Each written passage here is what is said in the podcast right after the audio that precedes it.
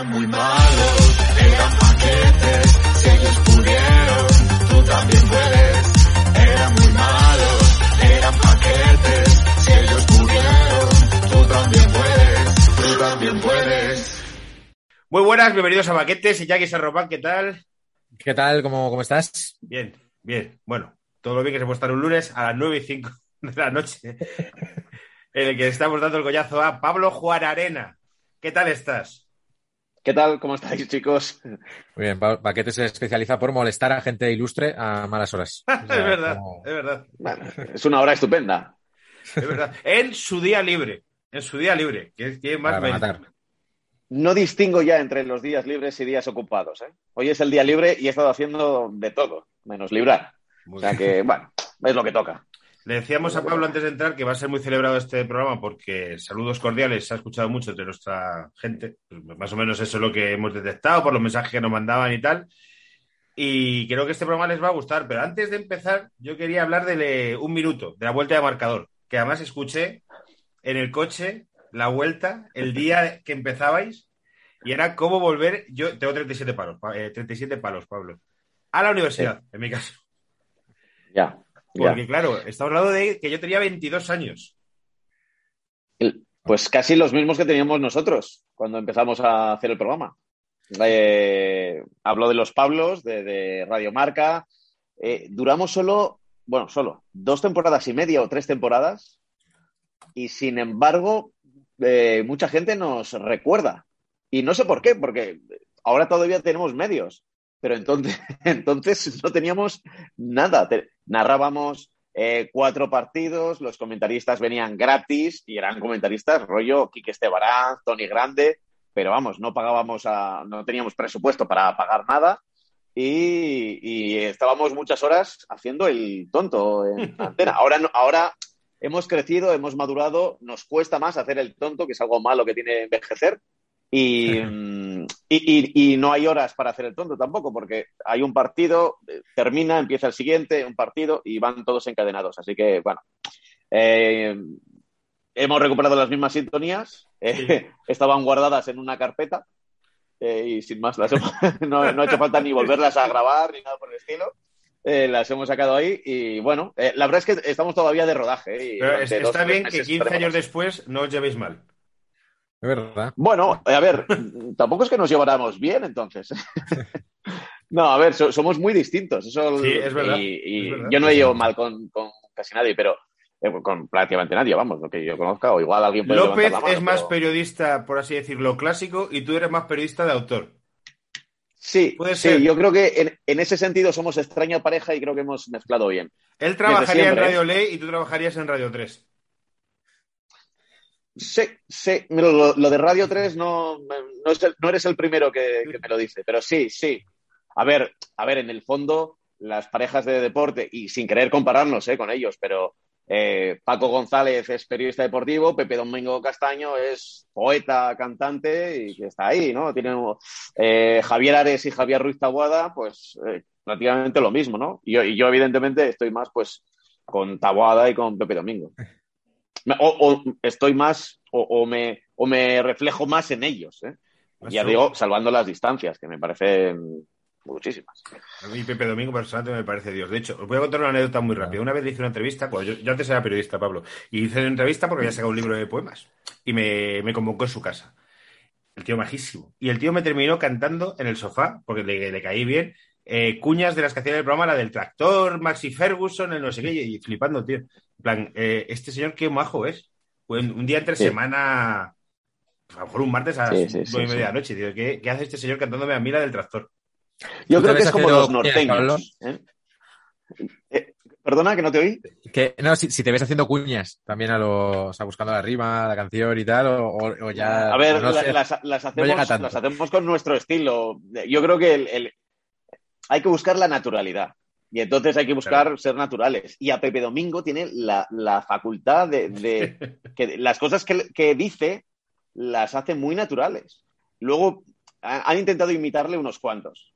Y, sin- y no suenan igual, locutores Claro. de radio con grandes voces y tal, pero a mí me suena un poco plástico. En cambio, lo dice Pepe Domingo con, y ya pues me creo lo del, lo del tractor, lo de la motosierra y lo que me cuente. La motosierra. Pero con La- naturalidad, porque es muy natural. La hidrolimpiadora, que no sabemos ni lo que es. Pero bueno, bueno, Iñaki, ¿por dónde cogemos, me- metemos mano a saludos cordiales? Porque hay Entramos ya en, en saludos cordiales. Y vamos aquí al, al- al barro, porque hay muchas, mu- hay muchas preguntas que hacer sobre esto. Bueno, lo que te decíamos fuera de, fuera de antena, este, este- esta expresión, eh, que, no- que nos ha encantado. Sí. Y, y yo creo que a todos los, que a todos los paquetes también, por lo completo que es y por, yo creo sobre todo por dos cosas, ¿no? Por reunir a tantas voces de aquella época, que yo creo que ahora nos cuentas si ha sido complicado o no, y por toda la reconstrucción sonora, ¿no? Sí. Que es como un ejercicio ahí como de, como con mucho cuidado y mucho mimo, y que nos ha hecho a todos revivir esa época, ¿no? Que todos tenemos ahí como ese recuerdo, ese recuerdo de niño, de los anuncios y, y tal.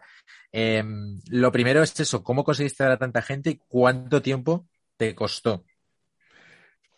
Eh, pues mira, lo de la gente, vo- voy a empezar por el primero, que fue, la idea fue Pipi Estrada. O sea, nosotros teníamos una sección que se llamaba Los Mundos de Pipi en la, en la radio, y entonces en- entraba Pipi Estrada y contaba anécdotas de aquella época que a mí me molaban. O sea, yo le preguntaba, oye, ¿y cómo era trabajar con García? Oye, ¿y cómo era lo- ir al viajar, las noches? Bueno, el mundo de Pipi, ¿no? Y, y entonces se me ocurrió, dije, joder, pues si tengo a Pipi que me cuenta lo de, lo de García, podría tener a alguien que me contara lo de, de la Morena, pues Alcalá, ¿no? Que hace un año o dos años le hice una entrevista y bueno, eh, hicimos buenas migas, me llevo bien con él, se lo podría proponer, pero ya dije, bueno, y si tengo a uno, ¿por qué no a dos? ¿No? Y, ¿Por qué no a tres? Y, y- y me leí. O sea, yo pensaba que eh, mucha gente iba a estar trabajando y que me iba a decir que no, y envié mensajes a prácticamente pues toda la profesión. Y claro, si, si iba a grabar a Gallego, iba a la tele y estaba Lama, y de repente voy a Onda Cero y está un técnico de sonido y puedo, pues al final fui, bueno, como os decía antes, me llevo bien con casi todo el mundo. Entonces, pues eso creo que me ha servido un poco a lo largo de estos años para llevarme bien con la gente y, y- y nadie me puso pegas, al revés, al revés. No Hay gente que no quiso participar, ¿eh? también os digo, ¿eh? hay gente que no quiso participar, pero vamos, yo lo entiendo perfectamente. Aquella, aquella guerra dejó gente tocada. gente muy tocada. Sí, sí, no, sí, no- sí. no te pongo en un aprieto ni tal, pero me imagino que un Alcalá. O, o Alcalá sí estaba, no, no recuerdo. Alcalá no Alcalá, estaba. Sí, Alcalá, sí, sí, Alcalá sí sí, estaba.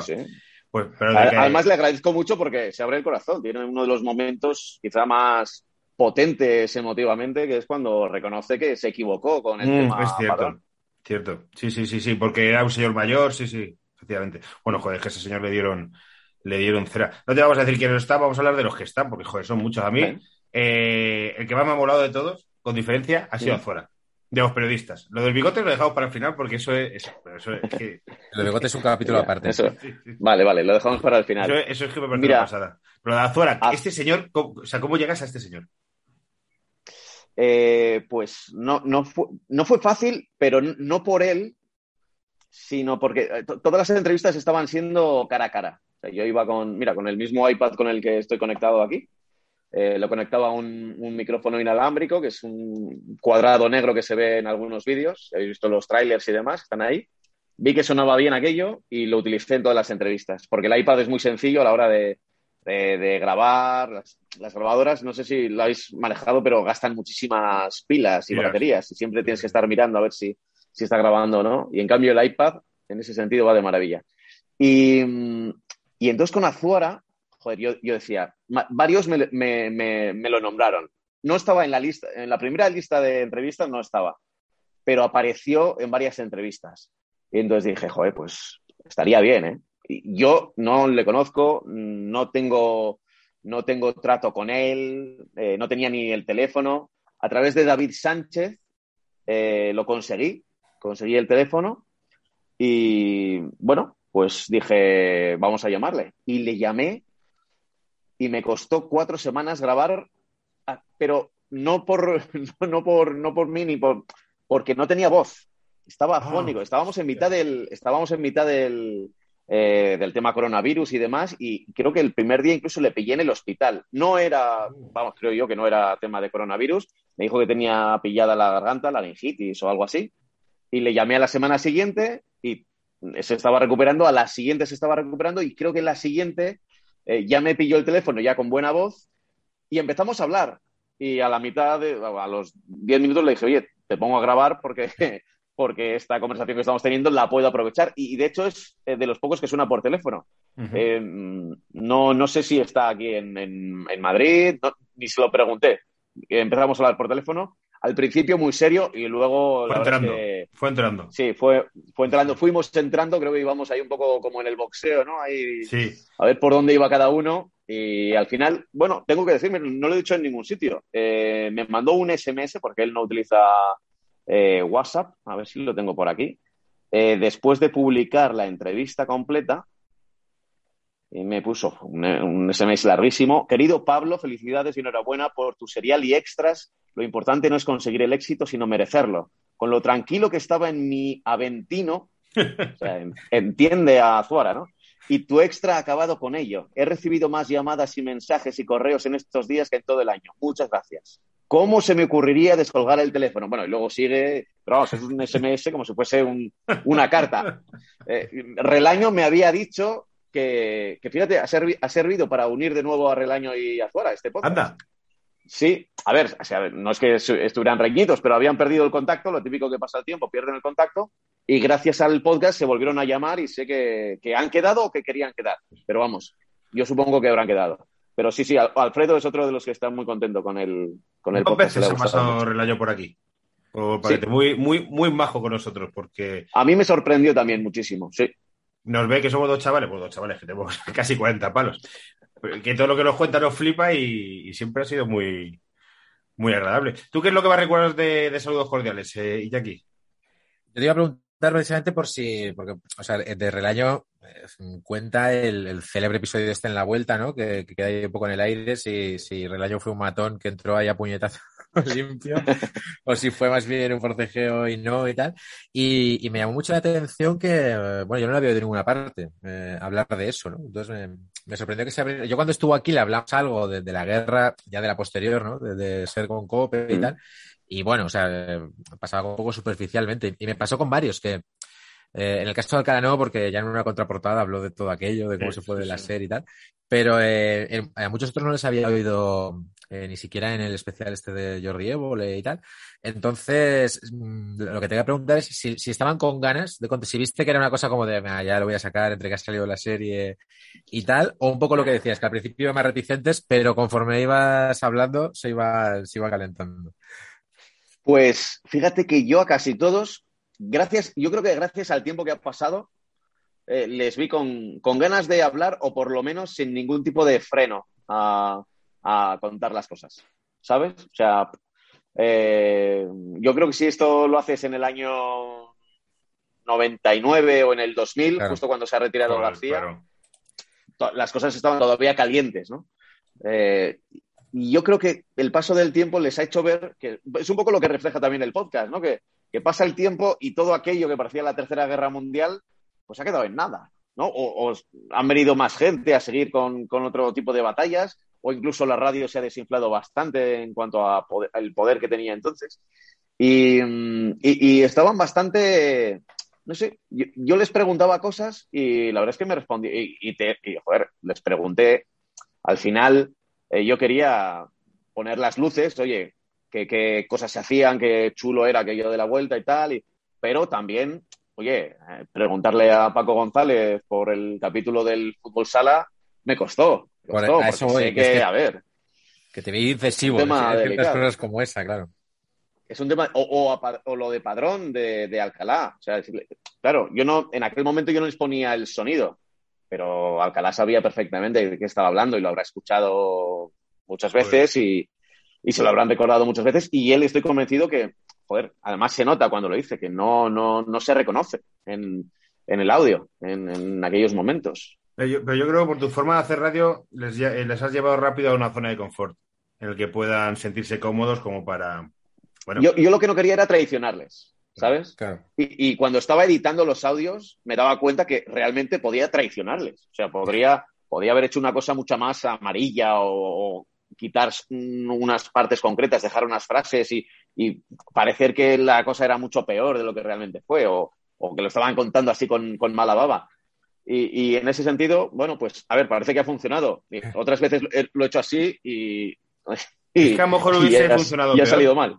A lo mejor eh, porque creo que eh, Saludos Cordiales tiene una parte de nostalgia bonita que ha hecho que, que, funcione tan bien. Más que ir a, así fuera guerra y estas cosas se decían y tal. Es todo como muy ciertamente naif, ¿no? Y, bueno, vamos a recordarlo y así fue, ¿no? Eh, sí, con, sus partes luces y sombras, ¿no? Que se suele decir. Sí, es un debate que tenemos aquí muchas veces, ¿no? Si el periodismo ahora se, se centra mucho en eso, ¿no? En la, crispación y, en polarizarlo y en ir al, y en ir a lo grueso, ¿no? Y, bueno, quizá por eso nos ha gustado porque tiene un punto narrativo. A mí, por ejemplo, me ha gustado mucho que lo, no sé por qué la estructura esté así, pero que fueras desde el comienzo en plan contar el cómo nació Larguero, por ejemplo. Desde aquel mm. programa de las 3 de la tarde de, José Ramón y tal.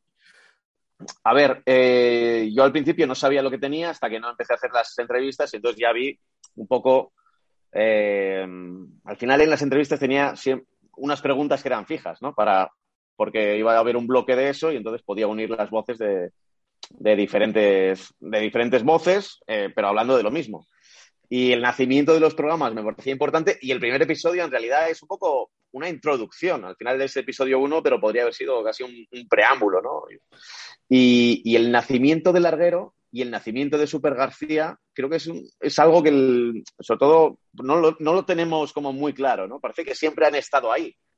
Y, y, es verdad que cuando nace Super García, ya García viene de hora 25 y, ya es una estrella, pero en, el, en cambio en el larguero es al revés, ¿no? Es alguien que está ya en la SER, pero haciendo un programa de las tres, que Alfredo Relaño se fija en él y que le dan la oportunidad. O sea, es, es, es una historia diferente. E, es uno de los, eh, de, de, los momentos que más me gusta del, del, podcast, haberme dado cuenta que yo supongo que, a ver, mm, no sé, igual, igual, ya la gente lo daba por hecho, pero que estuvieran apenas a un kilómetro eh, eh, de donde hablaba García a donde hablaba de la Morena para toda España y luego alguien lo pudiera estar escuchando en Coruña, en Almería, en tal, pero que los estudios estaban a un kilómetro, a diez minutos andando prácticamente. Eh, fíjate que es algo muy evidente, ¿no? Para aquellos que vivimos en Madrid o que hemos estado trabajando, en, paseando por COPE y por SER. Y sin embargo, me, me, me llamó mucho la atención y por eso lo, lo titulé así. Pero cuesta arriba. Sí, bueno, depende hacia dónde vayas. es, verdad, es verdad, tienes razón. tienes razón. Pero el viaje de COPE a SER pica. de cope a ser pica, sí, sí, sí. El guion, eh, es verdad que hay capítulos que, el guion es cojonudo. Y el de la llamada en casa de fútbol y todo esto, cómo lo construyes también está muy, muy guay. Eso, eso es una de las cosas que me gusta a mí de hace mucho tiempo en la radio, es desaparecer. O sea, yo estoy contando una cosa y yo desaparezco porque la historia la cuentan las voces, ¿vale? Y entonces me di cuenta que tenía un mismo acontecimiento puede que ni siquiera se estuvieran refiriendo la misma noche, ¿vale? Cuando me, cuando me lo estaban contando, porque eh, al parecer en la casa de Futre hubo muchas noches, eh, la que cuento ganó Pipi, pero hubo otra que ganó Ángel Rodríguez. ¿eh? O sea, Ángel me contó una en la que ganó, ganó, entre comillas, que lo tuvo él el primero. Pero, pero a ver, han pasado 28 años, habían pasado de aquella noche, imagínate la memoria pero me sirvió para construir ese, momento de, tres personas, tres periodistas, que, me, sigue pareciendo muy, muy, muy gracioso, pero a la vez yo tenía un miedo. Y es que no sabía si, estaba exagerando. Es decir, eh, yo le pongo música de tensión. pongo a tres periodistas hablando de cómo conseguir a, tener a Futre el primero. Y, y, estaba pensando, esto la gente, o sea, no le estaré de, no será demasiado eh, grotesco. En plan, le pongo música de tensión, como si fuese. O sea, tenía miedo de que, de que esa tensión que había en la sala de los periodistas no se traspasara. Igual a mí pues vaya, pues es como si un cocinero está intentando hacer un plato más rápido que otro, yo qué sé, algo así, ¿no? Y, y, funcionó, y funcionó. bueno, al parecer, porque la gente se, se metió mucho en el papel, ¿no? De, de, ellos. Pero yo tenía el miedo de decir, bueno, estaré aquí poniendo aquí música peliculera a una cosa que igual no tiene tanto, tanto dramatismo. ¿Mm?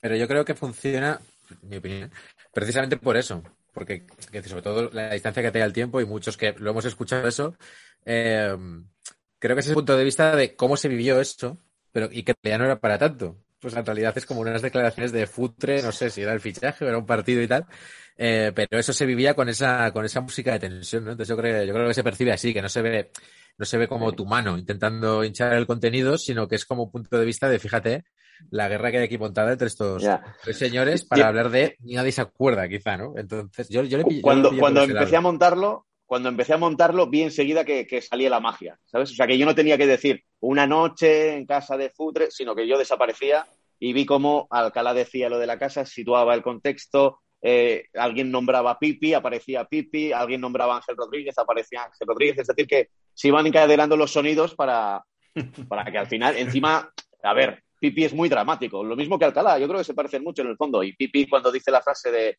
éramos tres solo uno podía tener al protagonista, pues ya, dijo, pues es que Es verdad, que Pipi lo cuenta de una forma así, no sé qué tal, y Ángel Sí, Rodríguez sí, sí. es más, bueno, pues ahí estábamos tres y ya está, y ya está. eso es. Además, Ángel, eso Ángel es el menos dramatismo, Claro, de- es como- porque Alca- Alcalá también tiene su... Pero mola, mola cuando entra Antonio Romero en plan, pues yo estaba otra noche y dije, Pipe, a mí no me la juegas, monstruo, que ya se la ha jugado a otros.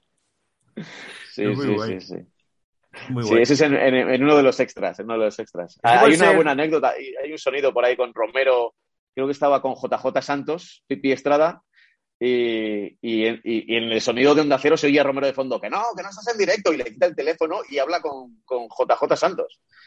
Pero bueno, ese, ese, ese, sonido no, no lo tuve a tiempo para el episodio, si no lo habría metido. Puede ser que los, los, eh, a ver, siendo esto una, una batalla y, uno, y siendo soldados, los soldados más beligerantes eh, de cada bando eran Pipi y Alcalá.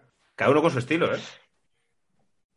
Pues puede que sí, pero yo creo que eran todos, ¿eh? Beligerantes. todos. Cuando eran reporteros, sabían a lo que iban. O sea, y, y yo creo que en la SER mm, se puede decir que sí, Alcalá era beligerante, pero si iba de reportero eh, Anto- Antonio Ruiz, iba a ser igual.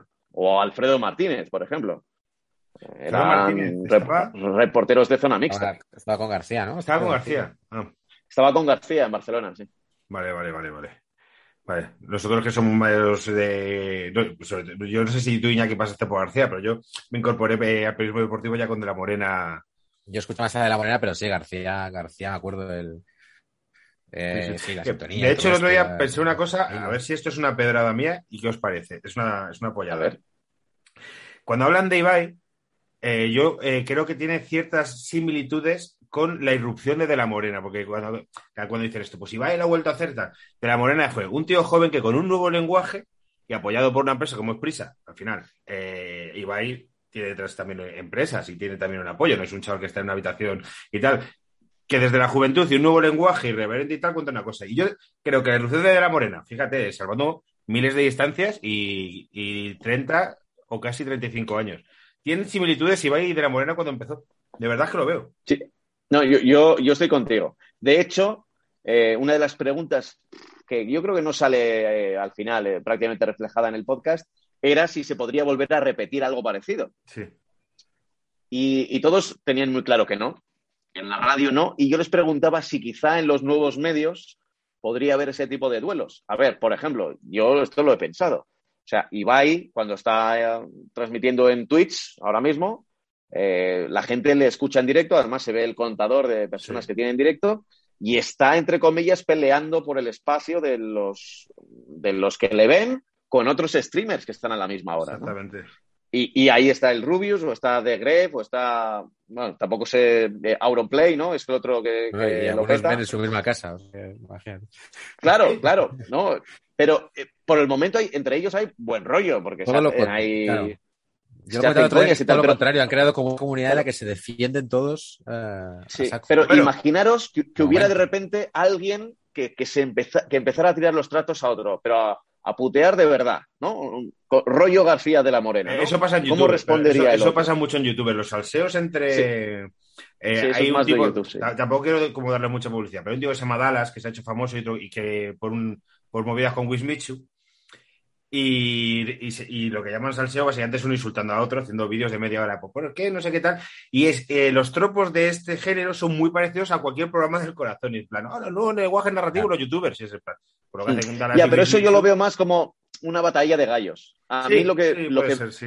yo lo que veo en el Twitch es que pueden estar compitiendo al mismo tiempo, porque al final en YouTube lo ves ahora, lo ves después, y ves uno y ves otro. Y ya Tú, Iñaki, lo decías, que son amigos. Yo también, todo esto sin, visto desde fuera. También creo que eh, el- lo que crean es una, eh, por así decirlo, los más gordos entre ellos se llevan bien y crean como un grupo que funciona y al que es muy difícil acceder. Entonces, no es un, casi un monopolio, pero si entre ellos se, se ceden sus propios públicos, eh, crear un estatus al que ya no van a eh, entrar nuevos, pues como los YouTube, youtubers al principio hacían cosas juntos, entonces cuando está- ya eran muy grandes ya no entraba nadie nuevo. Entonces al final es también Mm. pues son, son, eh, nuevas vías de comunicación y todas están por explorar y tal.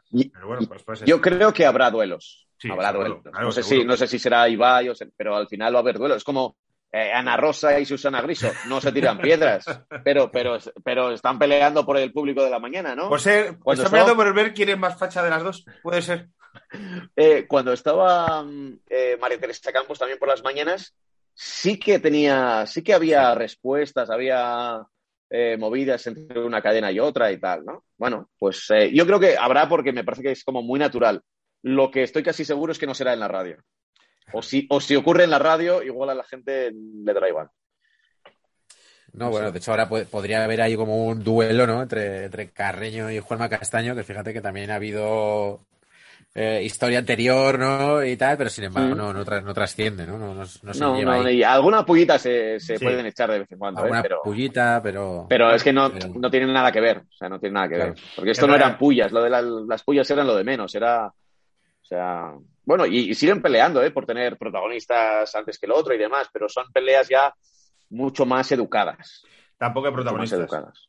No hay protagonistas por lo general. No, no, y, y los clubes a veces, pues, oye, de repente, oye, eh, Manu Carreño tuvo a Florentino eh, con el tema de. Y, y no pasó por.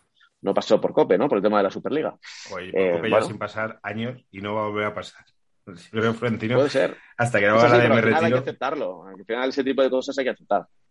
Y ya está. Pues sí, pero, Sí. pero al final, eh, fíjate, no tendrán protas o no tenemos protas, porque yo trabajo en una radio y yo sé que no tenemos acceso prácticamente a ningún prota. Y ahora equipos de primera federación tienen sus jefes de prensa y, y ponen pegas eh, también para, para entrevistar. Bueno, pues es con lo que hay que convivir, claro. Sí, no, hay un campo de juego como el de la vuelta, ¿no? Que lo, que lo cuentas muy bien en el, en el podcast, que es Bueno, prácticamente Eso era. las dos radios eso apoderándose de, de un evento y, y exprimiéndolo al máximo, ¿no? Porque ahí sí que había, había que llegar el primero eh, al que había ganado la etapa, o la historia esta de los helicópteros que yo no conocía. me Bueno, bueno, bueno, eso es maravilloso. Yo tampoco, ¿eh?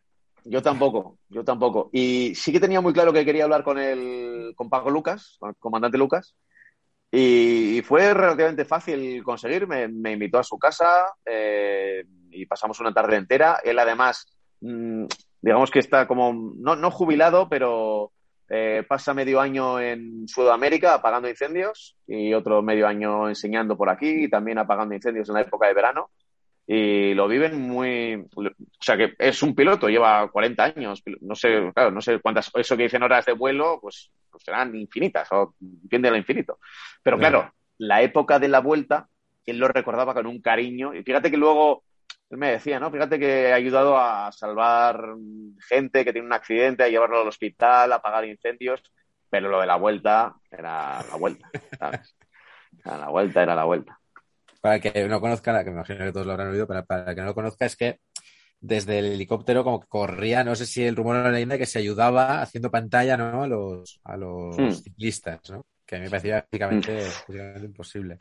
Es, es justo, a ver si, si se ve, es si el ciclista va por aquí, por donde van. Bueno, lo voy a hacer al revés, a ver cómo es esto. A ver, si va por aquí el ciclista, el helicóptero se pondría, digamos, como así, creando una especie de, de. Corriente Así de aire para que explicó- vaya más. Claro. Sí, eh, eh, porque sí, bueno, a ver, me dio varias explicaciones técnicas eh, Paco Lucas y que en efecto se podía hacer.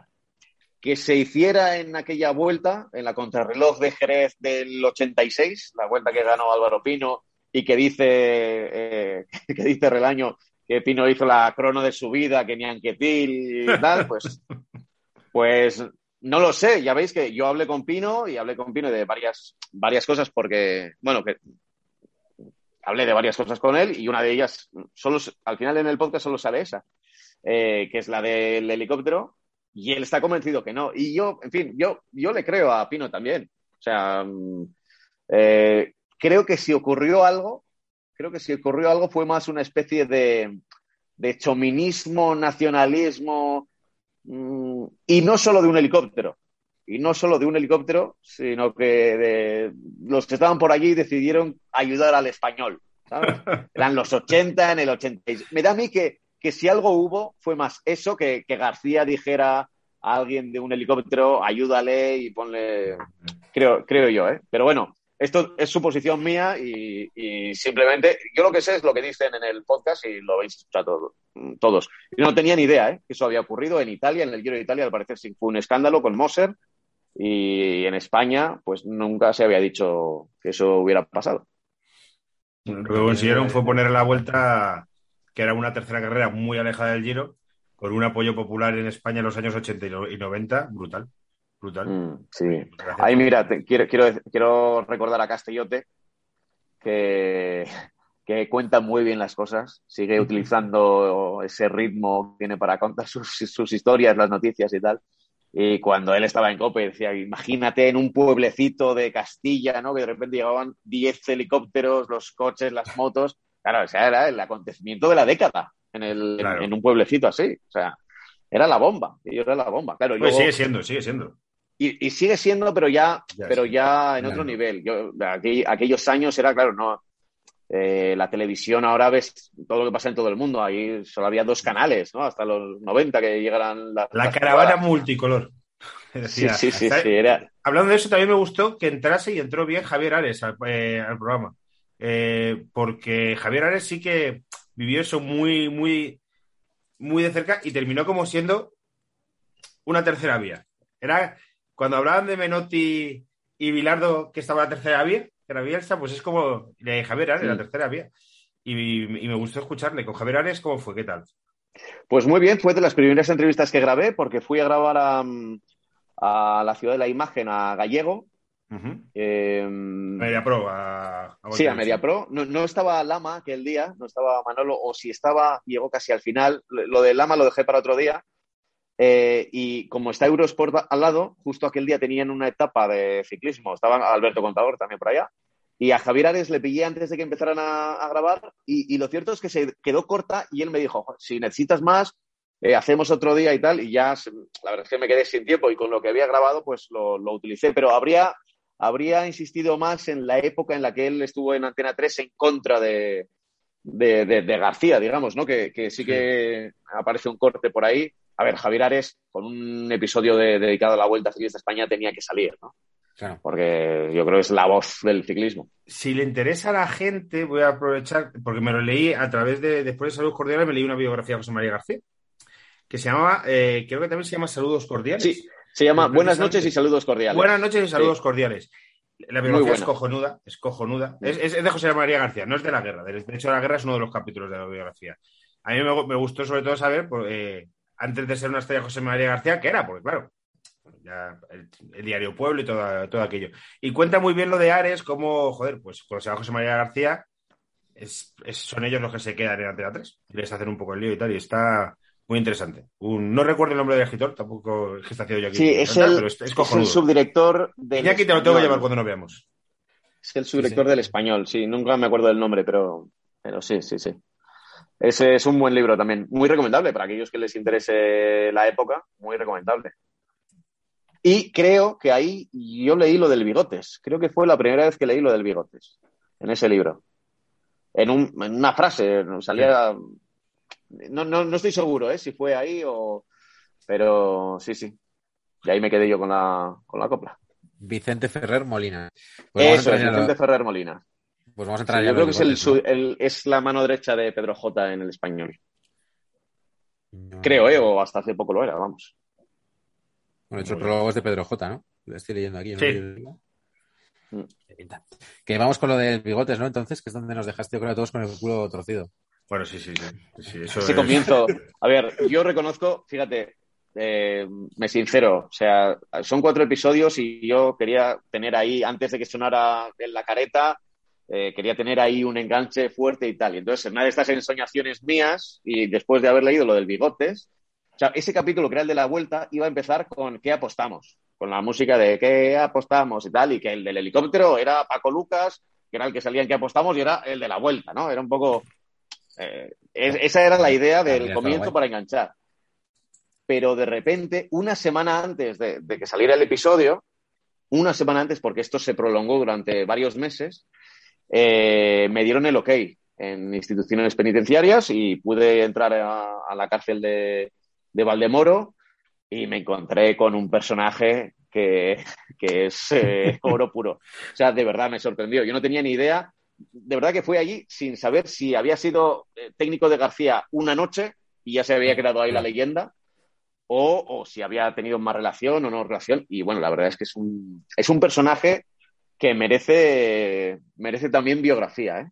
Y, y probablemente lo haya. O sea, es que es un personaje, no, no te lo voy a contar todo, pero Sí. a ver, es, es sobrino de, de- es sobrino de eh, Pajares. Ostras. Eh, eh, su mujer, que me ayudó muchísimo a la hora de es presentadora de televisión y en su momento fue Mamachicho de Joder. Telecinco.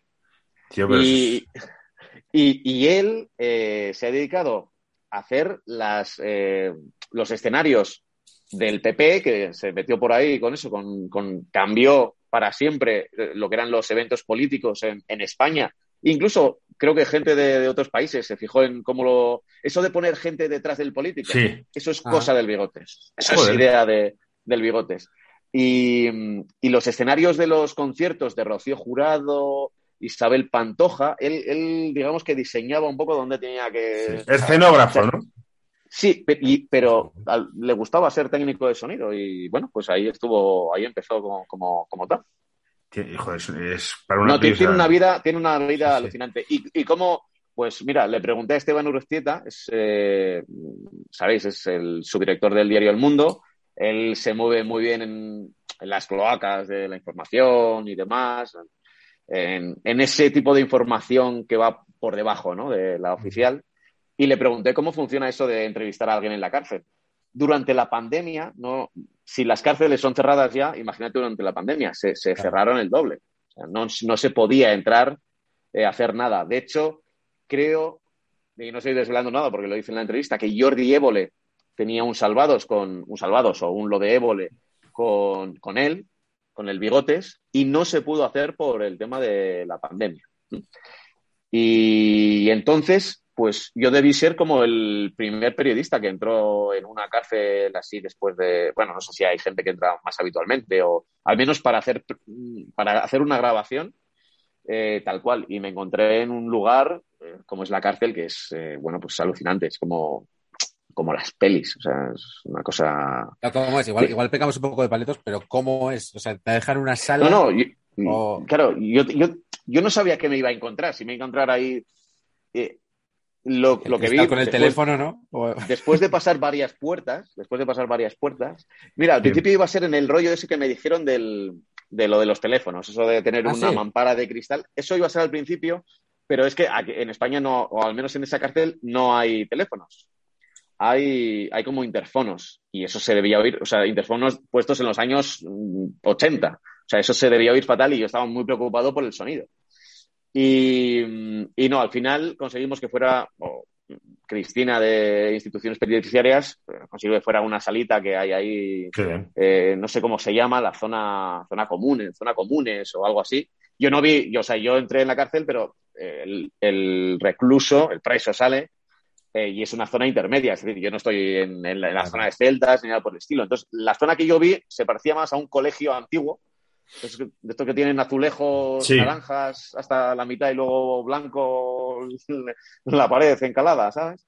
Y era una habitación con un ventanuco, con un ordenador que estaba apagado y en el que estuvimos grabando sin problemas. Con la... No había nadie más. Yo en su día hice un par de reportajes en cárceles, también en mi época de periodistas, de estos de juega la Fundación Real Madrid contra un equipo de la cárcel.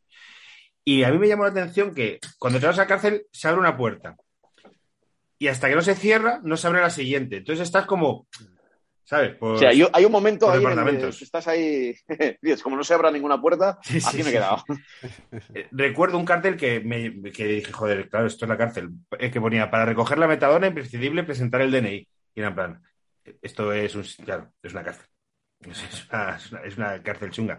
Y recuerdo a Navalcarnero que eran como casas, y es que era como un patio de colegio, y la gente que estaba en la cárcel, tío, porque yo pensaba que la primera vez que fui a una cárcel a hacer un report, ¿qué gente hay en una cárcel? Y ves la gente y dices, tío, gente exactamente igual que yo, y pues tú te imaginas, tío, eso, eh, Orange is the New Black, ¿sabes? Gente pues muy chunga que, que te van a meter con un de cepillo. Black tampoco son Bueno, muy chungas, pero vamos, sí, entiendo que. Sí, pero que tienen un cepillo de dientes afilado para darte en el cuellito. Y Sí, no, sí, no, eran chavales. haciéndote tal, ¿no? De La mayoría estaba por, pero un porcentaje de más del 90% por temas de drogas, por lo menos eh, cuando yo fui y tal. Y sí que una vez eh, hablé con uno que me, digo, me, hizo mucha gracia, ahora eh, lo recuerdo con gracia. Y tú, ¿por qué estás aquí? Porque estás entrevistando. Y la respuesta fue, nada, yo estaba en la universidad, digo, bien, empezó bien. Y, y le pinché a uno. Y era en plan, mira, Velasco, vete de aquí y vete ahora mismo con el fotógrafo. Fui con David Álvarez, que ahora está, que es el que narra los partidos de Real Madrid Televisión aquel día. Y además luego jugaba la final de la Liga entre presos, una cárcel contra otra. Metió un argentino, que era buenísimo, un triple último segundo, que era dudoso. Dijo, se van a matar, porque son asesinos y nada, fue, fueron prejuicios, súper buen rollo, porque claro, pues realmente el ratito de autobús entre cárcel y cárcel era, es su ventana a la libertad, que algunos están ni años. Me, fue una experiencia, experiencia muy, muy Mira, a, a mí me ha abierto mucho el tema este de las cárceles. No me extraña que sean, que sean lugares tan llamativos, porque es verdad que es un lugar en el que, joder, en el que la, vida, la gente que está allí eh, tiene una vida muy peculiar y ha tenido una vida muy peculiar. Y sin defenderles, eh, para nada. En el caso de, del Bigotes, de, de Álvaro, eh, a ver, él está condenado 12 años. 12 años. ¿Y llevaba? ¿Cuántos lleva? Lleva cuatro, cuatro y medio. Pero hasta, hasta hace nada eh, estaba, eh, creo que estuvo dos años completamente aislado. Creo que esto os lo voy a decir aparte. O sea, a ver, yo no sé, yo no sé lo que hizo. O sea, yo no, evidentemente, la Gürtel, los, las mil hojas de la sentencia ¿eh? de la, Ur- de la Gürtel, Sí, sí, no sí. me lo he leído. eh, Sí, no hace falta entrar a- una idea general y tal. Pero él está condenado a 12 años. Eh, claro, él, él me dijo, y esto no salió en la entrevista, hay gente que, mi entrenador, él estaba muy cachas, se ha puesto muy cachas. Es lo que hay que hacer en la cárcel, ponerte cachas para luego vengarte. Pues eh, su entrenador eh, era sicario. O sea, había matado gente. Y, y- y- y me dijo, eh, mi entrenador me dice que, que, que he hecho yo para estar aquí 12 años. Que él, habiendo matado gente, va a estar 7 años en la cárcel. Joder. Los, eh, de hecho, él me dice, fíjate qué frase, ¿eh? no sé si le habrá dicho en algún medio de comunicación, porque es, una- es muy dramático también, ¿eh? Me he juntado con Sí, gente sí, muy sí, dramática es muy teatral. muy teatral. Y me dice, eh, estoy en la cárcel porque le regalé unos trajes a Camps. Si le llego a matar, fíjate lo que me dice, si le llego a matar, ya estaría fuera de la cárcel. Madre mía. Pues una reflexión. No, es, es la reflexión él... Yo, yo no lo sé, ¿eh? porque, a ver, esos temas son, tendrán una profundidad compleja de, de- y habrá sí. muchos intereses que se nos escapan a todos, estoy convencido, de alta política o tal. Pero, pero te deja Pero un, me- cliff- un cliffhanger guapísimo cuando te dice Pablo, voy a tirar de la manta cuando salga. O algo así. Porque tú me dices, Sí, sí, sí. me han dicho que no lo haga, pero salga de, García cuando lo haría. salga ¿no? de aquí. Cuando salga de aquí, sí, sí, sí. A ver, yo no sé, ya digo, que evidentemente mm, pues habrá hecho sus cosas malas y tal. Yo creo que le tienen miedo eh, de lo que pueda decir. Y creo que yo me aproveché de eso porque esta entrevista era solo para hablar de José María García. Claro. Y entonces como que, bueno, pues para hablar de eso sí, ¿sabes? Para hablar de eso puedes. Y yo no sé el resto. Me dijo lo del libro, que ha escrito un libro que cuando lo publique le van a querer meter otra vez en la cárcel. Es verdad. Y, y, y- Esperamos que solo sea meter en la cárcel, porque cuando de Sí, sí, a ver. Sí, sí, a ver, es que es, es un mundo complejo, pero me, pero me llamó la atención, ¿eh? Lleva cuatro años y medio. eh, bien, eh, él es el, él es el, no sé si es la palabra es presidente, director del módulo, de su módulo, le han votado todos los presos a él. O sea, él, él es como el jefecillo allí dentro de, de, Joder, eh, macho, tiene mucha sí, labia, sí. tiene muchas relaciones públicas, habla muy bien. Mira, os voy a decir algo que no he dicho nunca públicamente. Eh, el, el comienzo, el comienzo del episodio, de, oye, para que quede en la grabación, ¿cómo te llamas? Eh, ¿Dónde estamos? ¿Qué tienes que ver con la radio? Lo grabamos dos veces. O sea, una al comienzo de la entrevista y otra al final. Y, y es que él entró en el rollo dramático de darle ahí, de, de- sea, él, él sabía lo que yo quería vender, ¿sabes? Qué guay. Él tenía en la cabeza, si ha trabajado en la radio, en lo, conoce bien los medios y demás, él sabía que, que bueno, pues que, que tocaba lo que tocaba. Yo, yo, en esta entrevista, y sin meterme en qué ha hecho este señor y tal, porque, joder. No, no, no ni, ni, yo Pero, me meto. Pues ¿eh? sin entrar en eso, escuché la entrevista y, te, y eh, la charla, el extra que. Y era plan, este tío, yo termino la sección, es de puta madre, es majísimo y están encarcelando a un inocente. Tiene que salir, porque me fui con esa impresión, tío. Es Pero siempre la juego con esa imagen y claro, es lo que decimos, que luego vete a saber, ¿no? Que igual también hay un punto de Ah, impostado, claro. pero es como eso, Sí, ¿no? El, sí, sí. el punto Ah, de no. cabeza de turco, es el que juega él siempre, en plan de, no, hay hombres más Sí, poderosos sí, a ver, yo, yo aquí, es ¿no? que yo ahí no me quiero meter porque es que No, claro, eh, ya digo que es, es inabarcable y habrá intereses y movidas. Oye, y si algo y si está en la cárcel, pues está en la cárcel. Quiero decir, no, y los periodistas utilizamos lo de presunto hasta cuando hay una condena firme y tal. bueno, ¿no? Y pues decir, estás, está. estás con Iñaki, que es el director de un programa de Mediaset. O sea, vamos a ver. Vive instalado en el presunto. Pero, pero, ah, pues me habló, me habló de Mediaset, me habló una vez de que tenía una entrevista pactada con El Mundo, eh, pero que el- en la Noria le ofrecieron tal y tuvo que aceptar la pasta de la Noria y habló con Esteban para decirle, oye, no sé qué, bueno, en fin, movidas, movidas de... de... Y tuvo varias, la, la Noria con el rollo este de Inda, de unas grabaciones de Pequeño Nicolás, o sea, hubo como una etapa convulsa ahí. Sí, sí. Sí, sí, sí, Antes de que entrara en la cárcel y después de entrar es verdad que no había hablado con nadie y bueno, y, y dice esa frase de eh, ¿cuándo vas a hablar de todo esto? Y cuando salga de aquí, ¿no? Que parece, suena ahí a una suena ahí a una amenaza total que, a ver, yo lo vendo como es la primera entrevista en la cárcel, pero antes de entrar en la cárcel dio como tropecientas entrevistas y ya, pues todo lo que tenía que decir eh, con la amenaza de entrar en la cárcel ya lo diría, entiendo yo, ¿sabes? O sea que, bueno, las cosas no sé si habrán cambiado demasiado, entiendo que no, entiendo que no. Pero bueno, que, que le tienen algo de miedo, no sé quién, pero que alguien le tiene miedo para que no haya dado una entrevista en cuatro años, creo que, creo que es verdad. Creo que es verdad. Puede ser, Ah. pero me, me dejas un poco, porque claro, yo tenía como la imagen como más fragilidad. Te iba a preguntar si lo viste muy cascado y tal, pero lo- o sea, vamos, revés. una peli de Liam Neeson, o sea, el tío que entra No, se al baja re- a al revés, muerte, al revés. jura con vengarse, estaba- o sea, Claro, no, yo no pude entrar ni móviles eh, y el iPad no, esa fue la única Claro. entrevista que grabé con, con- solo con grabadora, entonces no tengo ningún tipo de imagen de, de dentro de la cárcel, está prohibido completamente, pero él estaba con un maillot de ciclista y con una y con una camiseta de, de sí, de como de hacer ciclismo, estaría haciendo spinning o alguna cosa así en el gimnasio de, de la cárcel. Eh, Yo, de hecho, la primera vez que le veo, no le reconozco. O sea, eh, me voy un segundo, vuelvo y me voy un segundo al baño. Bueno, o sea, en la cárcel, pues me, me voy un segundo, eh, vuelvo y está el, el que me ha acompañado a mí de seguridad y, y un señor, y, y, eh, me parece un señor joven, y, y es el bigote. O sea, cuando me saluda, digo, coño, es, es Álvaro. Porque evidentemente no tenía ni, ni bigote ni nada por el estilo. Ya esa imagen del bigote así, estilo, estilo Camilo, eso Claro. ya no lo tiene. Y de hecho creo que no le gusta demasiado que le, que le llamen del bigotes.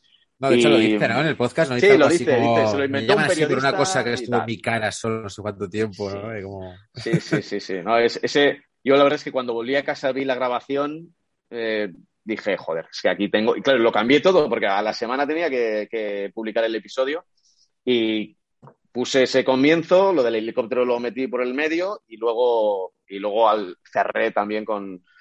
La verdad es que, chicos, o sea, ha quedado, o sea, para mí quedó mucho mejor de lo que de lo que pensaba. O sea, al comienzo que iban a ser anécdotas de Pipi Estrada, algunas subidas de tono y tal, y, y que se iba a emitir en la radio y iba a pasar desapercibido completamente, pues de repente se, se convirtió en algo, o sea, que yo lo reconozco, o sea, como dije, digo, es que fallo mío, o sea, cómo no haber visto la potencialidad que tenía eso desde el principio, porque lo, habría preparado igual mucho más, habría hecho más entrevistas igual, o, me- o, o habría hecho ocho capítulos en vez de cuatro para que tuviera más, más éxito, o sea, bueno, ya sé que el tema de los podcasts cuantos más episodios haces, pues más audiencia tienes. Pues claro, pues la audiencia se divide, eh, se multiplica por los episodios que, que tienes, ese tipo de cosas. Hubo Pero hype, bueno, se quedó en hubo hype con, con saludos cordiales. Cuando llevabas dos y ya es el tercero y no se teníamos muy claros cuántos eran. Claro. Pues sí, entonces Ya, hubo- porque en la web ponía que iban a ser cinco. En la web ponía que iban a ser cinco. Eh, pero bueno, pues, iba- yo tenía claro que iban a ser cuatro. Claro. Desde, desde el principio, porque, porque yo tenía un comienzo y un final de cada episodio. Un comienzo y un final, un comienzo y un final. y que me parece lo fundamental a la hora de guionizar. Y entonces si, si ya me quedaba sin comienzos impactantes, ¿no? Porque tengo el primer comienzo impactante es, bueno, a ver, el primer episodio no hace falta, como es el primero, igual no hace falta tener tanto, tanto impacto, es el de los taxistas y tal, ¿no? El segundo es la casa de Futre, los tres hablando. El tercero es el Bigotes y el cuarto es Gabilondo. Eso es. Bueno, pues que, que encima Está deja un mal. poco así, ¿no? No está mal, o sea, no está mal. o sea, Sí, sí, sí, pero claro, ya que hacía un quinto y sobre todo no me gusta repetir fórmulas. O sea, lo que me gusta es sorprender de repente, ¿no? Y, y- y, bueno, de, de eso, de lo de las sorpresitas y los puntos de giro y tal, eh, a mí hay dos que me gustan especialmente.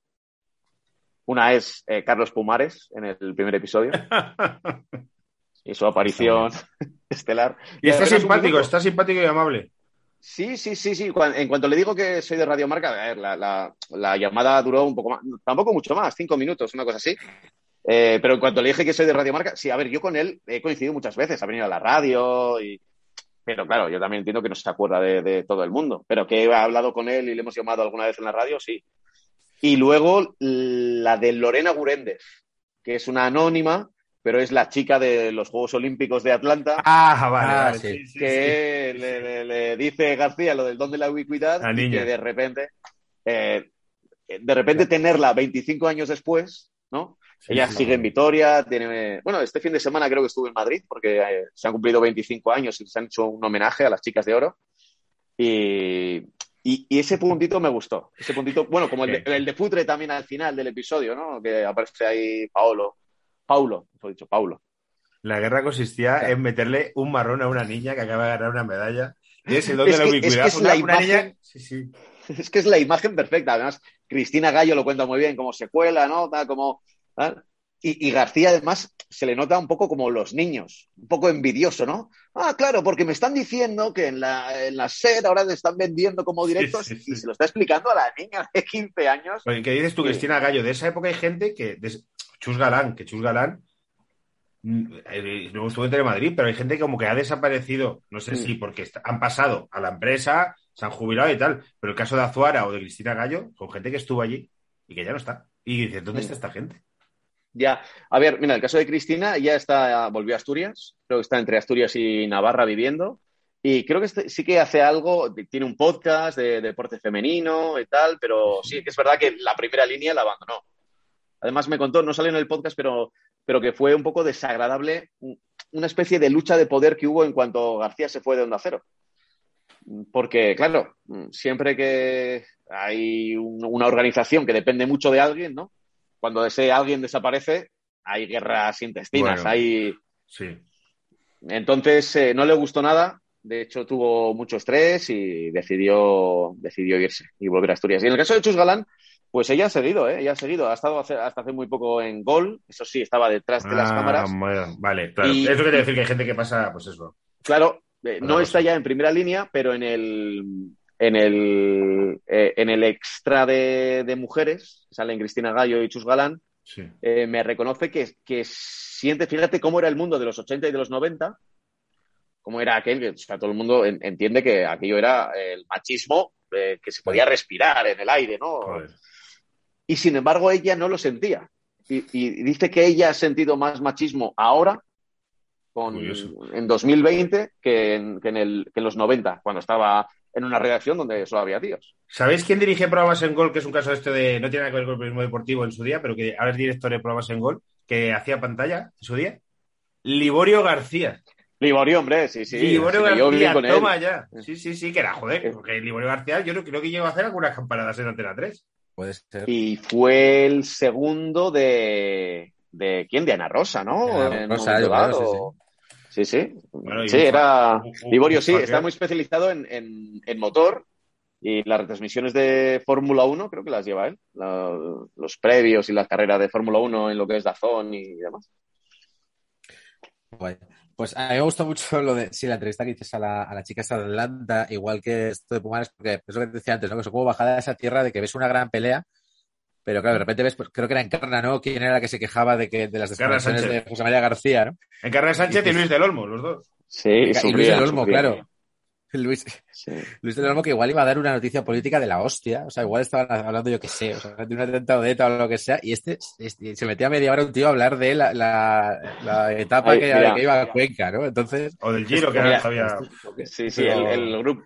El grupo Risa tenía varias de, de aquel entonces y me pasó el, el sonido que soy de Luis del Olmo, eh, cuando, que a mí me parece alucinante. Igual la gente que no trabaja en la radio no se da cuenta de lo que es, pero que de repente García eh, salude al, al director, eh, ¿a quién era? Al líder de la vuelta, al líder de la vuelta, creo que era Roberto Eras, y lo que hace del Olmo es lo que se llama técnicamente bajar la regleta. O sea, cuando, cuando le dices a alguien, no, no, llévatelo, baja la regleta. Es, o sea, y era García con el líder de la vuelta, pero ya se estaba yendo de tiempo y Luis del Olmo, gracias, soy José María, sigue protagonistas. Ese, ese sonido a mí me parece de, de- claro, me dice Castellote, eso sí que eran guerras. Claro, eso era nada, lo de, claro, de la morena y tal. O sea, lo que había dentro de la propia emisora entre los egos del, de, a ver, era una radio de estrellas. Cada uno Claro. tenía su parcela, pero claro, claro, cuando García, por temas del deporte en directo, eh, Entraba en. Claro. A, a mí eh, cuando hablaste eh, con Luis me dio pena escuchar la voz de este hombre, que es tal de Claro. imaginármelo muy mayor. Sí, a ver, está muy mayor, tiene Claro. 88 años, yo creo, 88 87, años. 88, por ahí, sí, sí, sí. Sí, sí. Este hombre era un titán que cuando cuenta eso que una vez entró, pues, salía García, entró y despidió prácticamente, porque no le había, le había comido todo el tiempo José María García. En Carlos Sánchez, yo creo que la gente recuerda poco, pero también tuvo sus movidas y también tenía que ser una titana.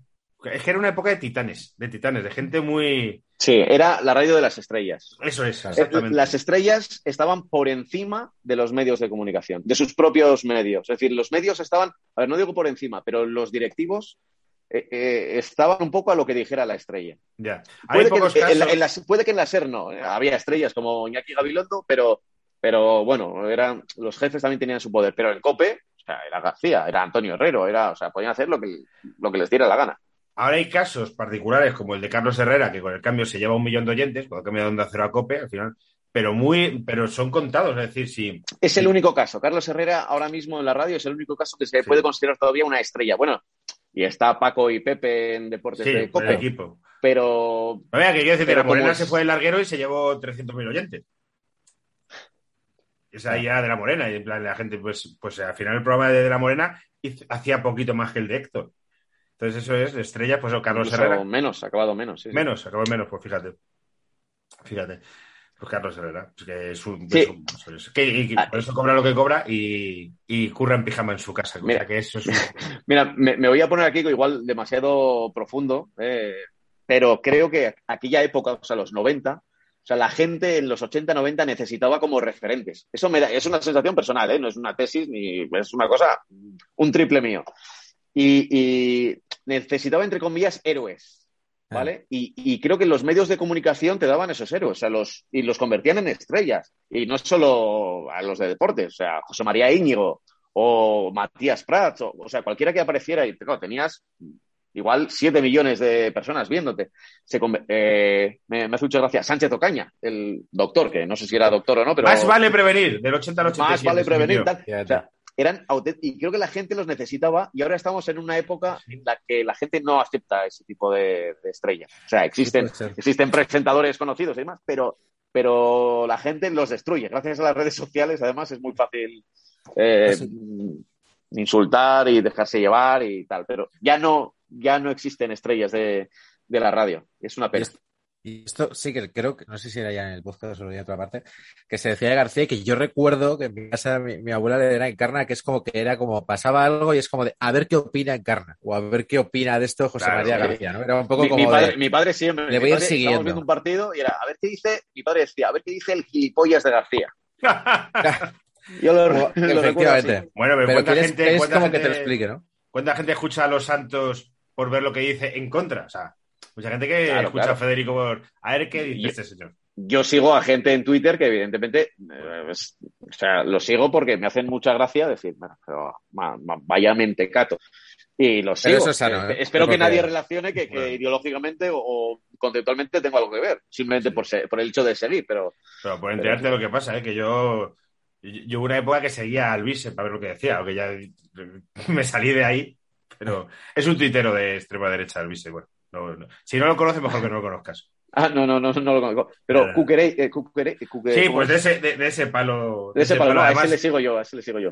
Eh, Marcial Cucarella, el de 7NN, la nueva cadena de Sí. que otro día presentaron su programación y todos eran programas de gente en el mismo plató hablando de las mismas cosas. Y era en plan, pero vamos a ver qué programación Claro, es. pues lo que es, Es, un es un programa, igual, igual es un programa con siete horarios distintos, pero vamos, igual es el mismo programa. Eh, y, y creo que hicieron unos vídeos que se oían fatal. Eh, Sí, sí, sí, Ponía- sí, sí, sí. Vamos a hacer las cosas como no las hace nadie. Digo, pues es verdad, sin micrófonos. Estás hablando- ¿Por qué nadie lo ha hecho así hasta ahora? Eh? ¿No os lo habéis preguntado? Mm. Bueno, a Pues, ver, yo no yo me creo quiero que meter esos- con ellos, ¿eh? que, que hagan No, lo que no, quieran. ¿eh? no, no. No, no, pero vamos, Alvise el otro día estuvo, eh, tuvo juicio y reconoció que había difundido una PCR falsa de Salvadorilla. O sea, te quiero decir que, que Sí, se pero sacaban luego- también los presuntos. ¿sabes? Luego Pues, en Telegram, porque yo sí que estoy en grupos de Telegram de gente, gente tengo grupos de Telegram que estoy como turista. Que, que, Decía- que decía grandes que no. Telegram. o sea, ya es bucear mucho. ¿eh? Por cierto, tenemos grupo de Telegram, paquetes, los que Que quieran. decían que no. Sí, sí, él decía grandes que, no, Telegram. que que, eran, bueno, daba una vuelta mortal y tal. Eh, estuve en dos grupos eh, que ya me salí porque eran demasiado. El de Rafa Pal y uno de antivacunas por turista para ver lo que se decían. No, no, yo, yo también. Yo, tam- yo estuve en uno de, ¿cómo era? Médicos sin, médicos sin Por fronteras. Argentina o Médicos por la Verdad, una cosa así. Médico por la verdad, Y bueno, sí, sí. Médico por la Y verdad. era, y era, pero era eh, alucinante, porque era como los, los chats estos del colegio de los padres y tal, ¿sabes? Que con conversaciones cruzadas que no tienen nada que... Y de Es repente, que esa claro, gente... a- no. igual había gente con buena voluntad y había gente muy tarada. Entonces, eh, los tarados de repente empezaban a unir conceptos y llegaban a los extraterrestres. Entonces, de repente había alguien que decía, oye, pero, pero ¿por qué se está hablando aquí en este de extraterrestre? Y, y claro, era, era divertido, pero lo cerraron. Es una pena que cerraron el, el- el espectáculo. Pero aún así creo que, bueno, si alguien no lo conoce, en Telegram hay este tipo de grupos donde Sí, sí, con, sí. Nos sirve, nos con sirve de cualquier temática puedes entrar a, a- a ver solo, ¿eh? No, Sí, sí, sí. Porque.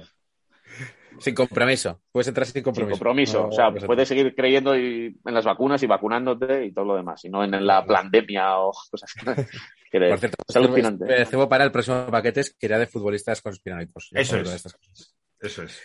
Pero, Oh. pues os- Futbolistas Sí, sí, sí. conspiranoicos. Sí, sí, sí. Oye, yo he visto la noticia que era de Kyle Irving, lo conspiranoico que es. Era un titular en marca. Y es conspiranoico de todo, Kyle Irving. El de, el de y Brooklyn. piensa que la vacuna está relacionada con secuestrar a, todos A ver. los- a todas las personas de raza negra. Es- Eh, no, no sé si mm, visteis la película de Mel Gibson, aquella conspiración, ¿no? Sí, sí, sí. Sí, Era, era, era muy entretenida. Eh, pero es curioso que, joder, eh, el que cree en una conspiración, en el programa de Iker Jiménez, joder, cree en todas. Tío, o sea, Sí, igual, verdad, ¿por, que no te por qué, una. por qué crees en los extraterrestres y, y crees también que la Tierra es plana? ¿Sabes? Digo, ¿por qué? O sea, no, igual puedes creer que la Tierra es redonda y que hay extraterrestres, pero no, generalmente, o sea, todo es, eh, no sé, creo que es algo más psicológico que... Iker que- Jiménez, que es futbolero, que le lanzamos la caña por Twitter una vez, nos dijo como, sí, sí, yo voy. Eh, no, no va a venir. De hecho, he hablado con gente común y tal. Pero con alguien que tra- ha trabajado muchos años con Iker, creo que, no, no voy a decir aquí quién, pero es, eh, que trabajó en la radio con él, le dije una vez, oye, Iker, ¿en qué momento se empezó a ir la olla con la política y se hizo? Dice, no, no, ha sido así siempre. Lo que pasa es que ahora está hablando de política. Pero este tío claro. no se le ha ido la olla ahora, ha sido todo- toda la vida así. Y es muy Mira. futbolero, muy futbolero. Sí, sí, eh, de hecho, eh, tiene Retro Iker y tal, que es Sí, un sí. campeonato ahí del FIFA, pero antiguo.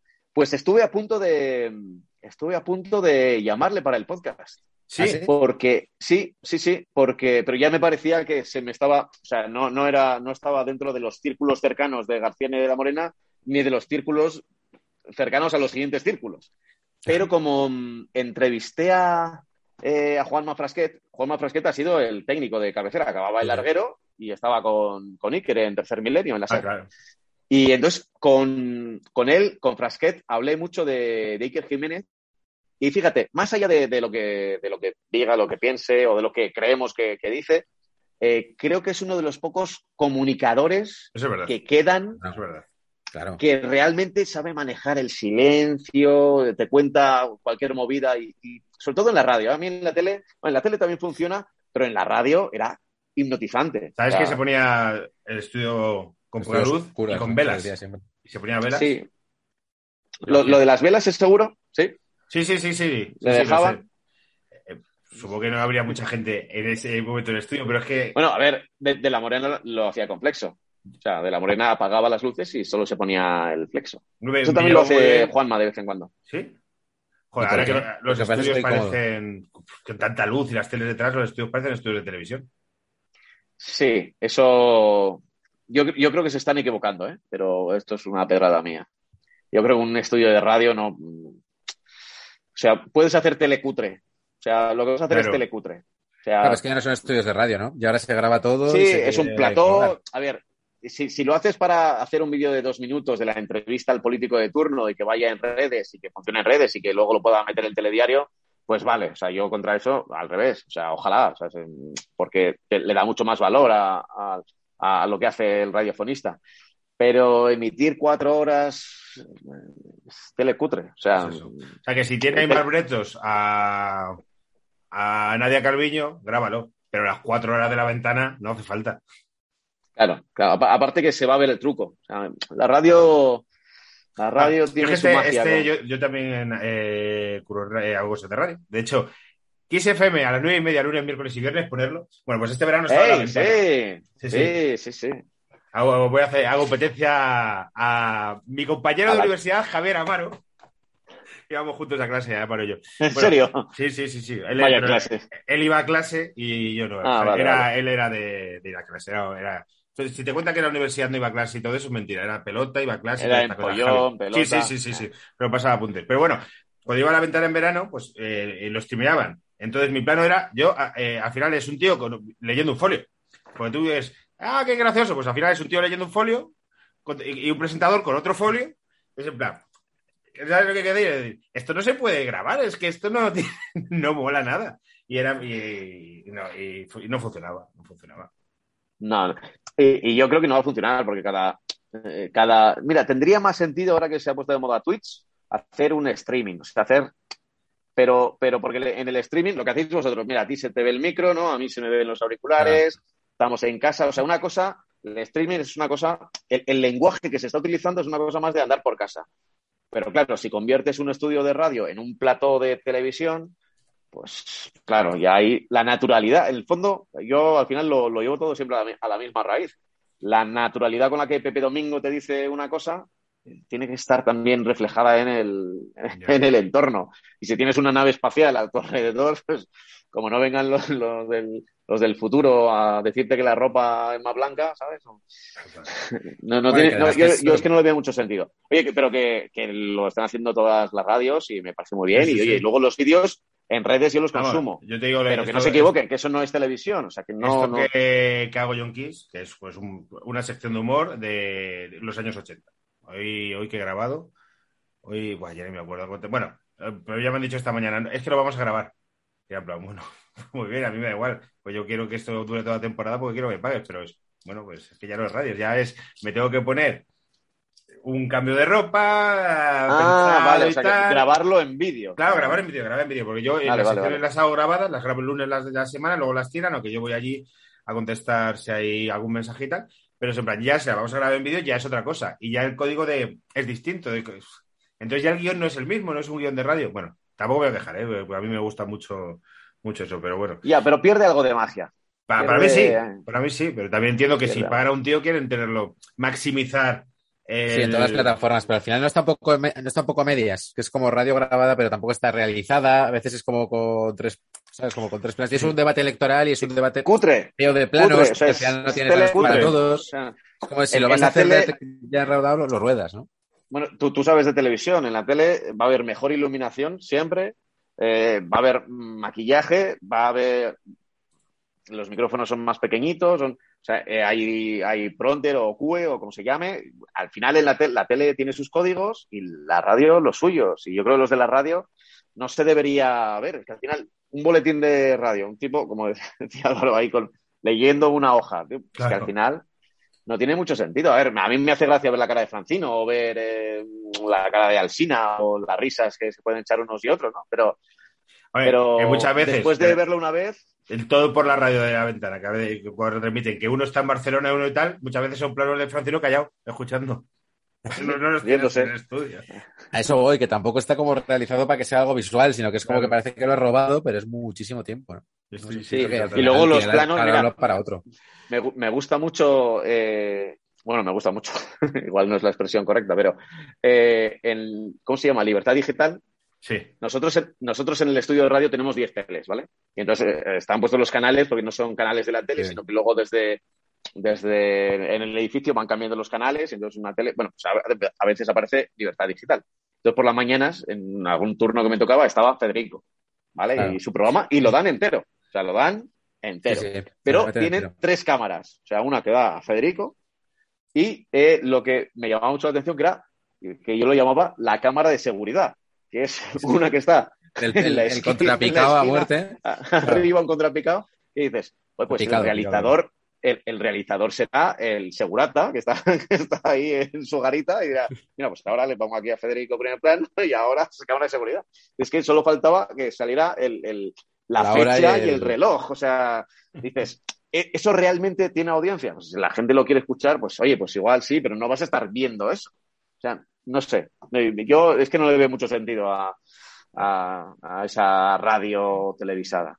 Igual soy un clásico, ¿eh? Soy un clásico, igual soy un clásico. No, yo creo, yo creo que se queda medio camino y tendrá que, o sea, que al final será pues como todo televisado, entonces será como, bueno, lo podrás escuchar en la radio, ¿no? Esto que, esto que se Ya, pero entonces harás programa de televisión.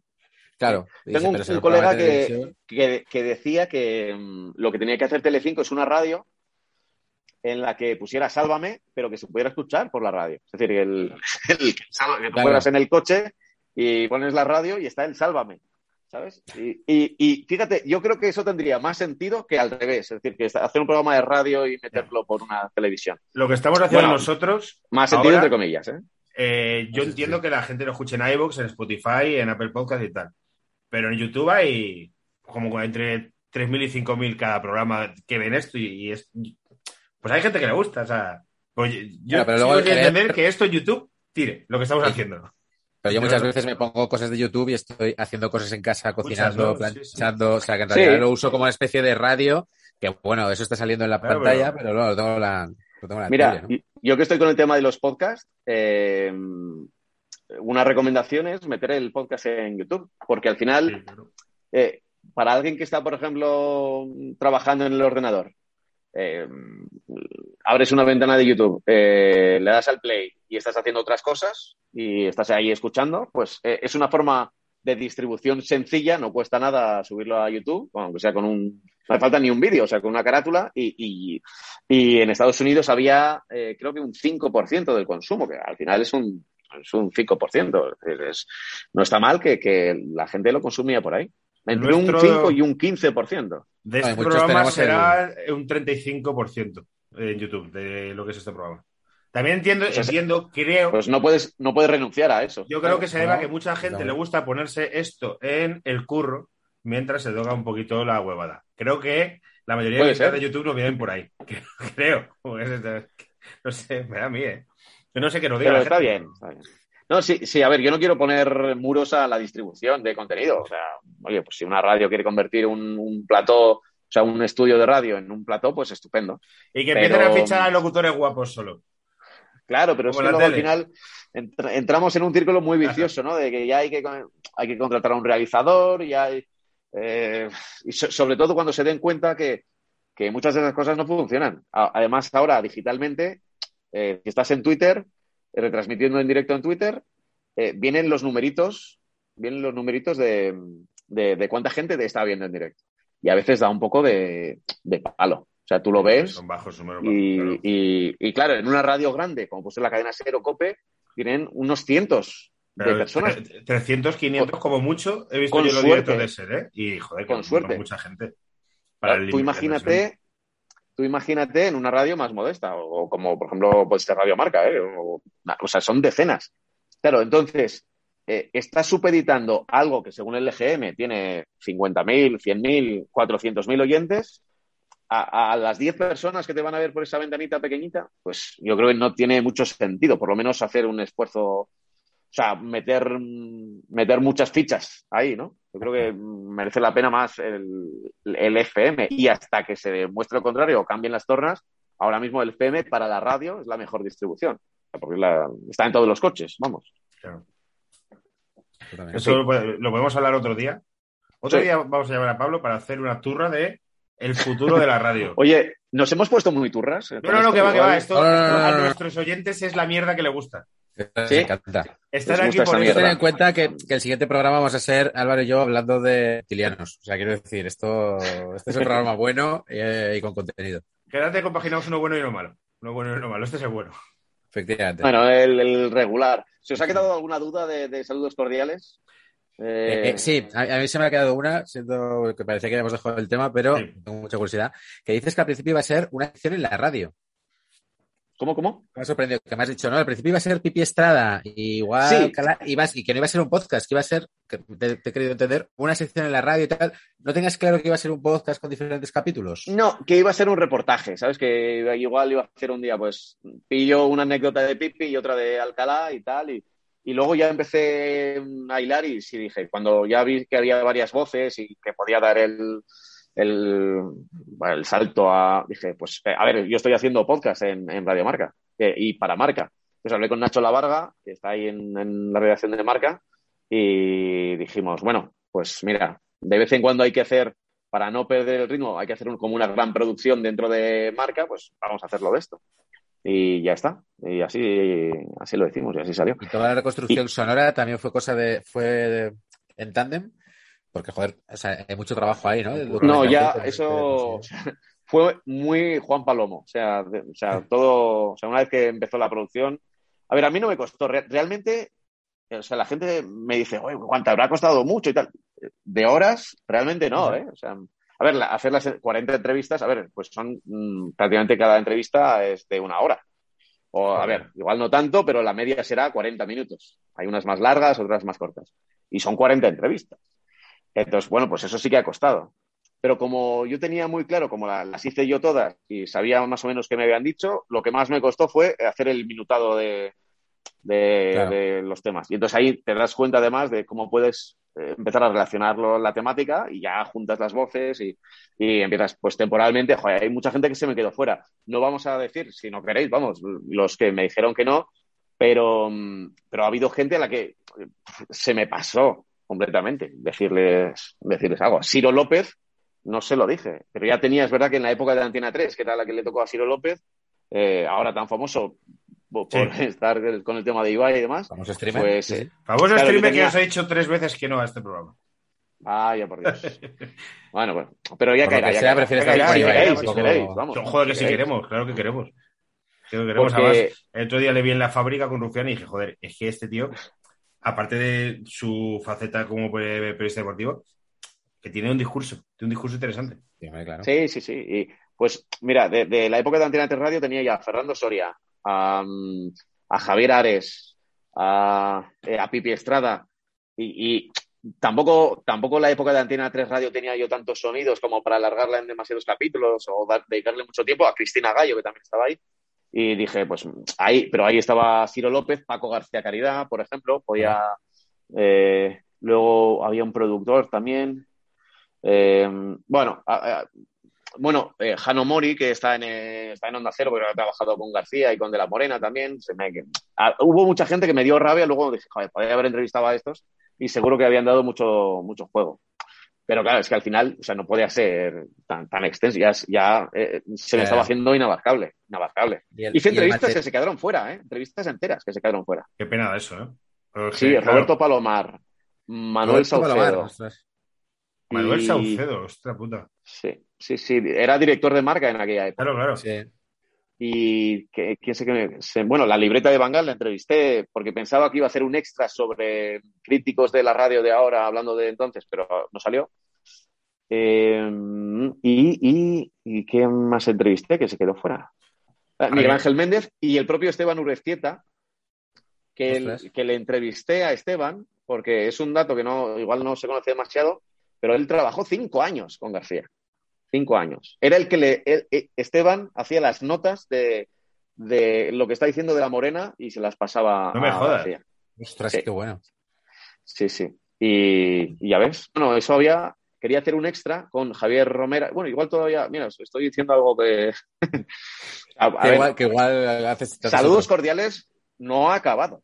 ¿eh? Voy a dejar aquí el titular, este aquí. Saludos Esa cordiales, no pregunta. ha acabado. Claro. ¿eh? No ha acabado. Ahí, de- del material grabado todavía se pueden sacar varios extras.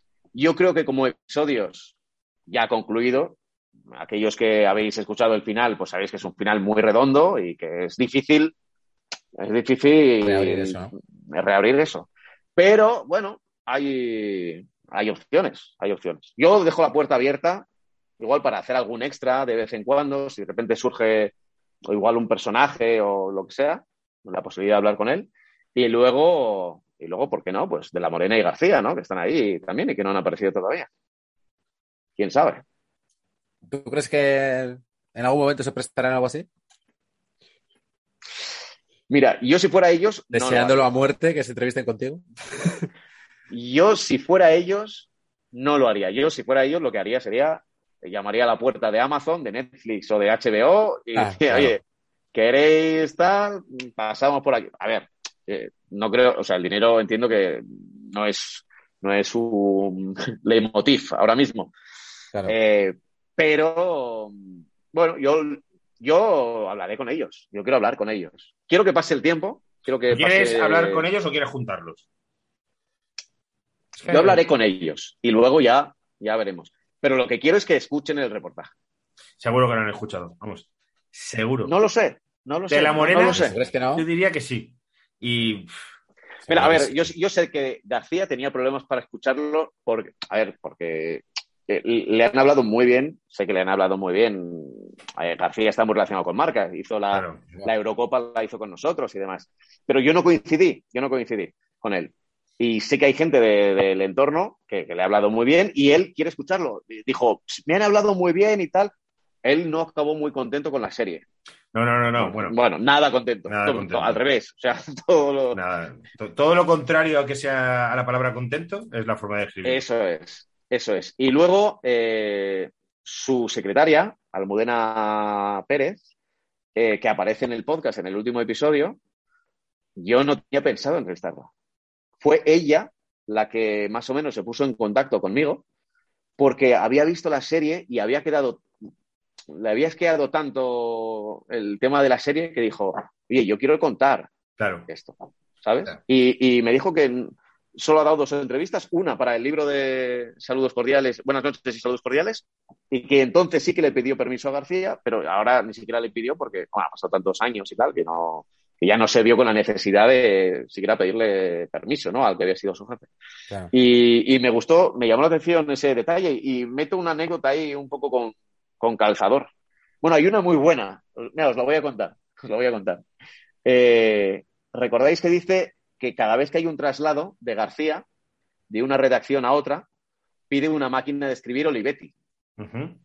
¿Sabéis? Sí. Eso es, sale al final, que yo aprovecho porque sí. además me parece como una imagen muy potente, ¿no? García escribiendo ahí Claro. su hoja de su última despedida ahí en una en su despacho y tal. Pero no es la única cosa que pedía García. La otra cosa es una caja fuerte, ¿vale? Hostia. Entonces, pedía siempre para su despacho tener una caja fuerte donde metía sus documentos y sus movidas. Lo quería meter en el podcast, pero no, no entró, no, porque era muy difícil eh, meterlo dentro del guion.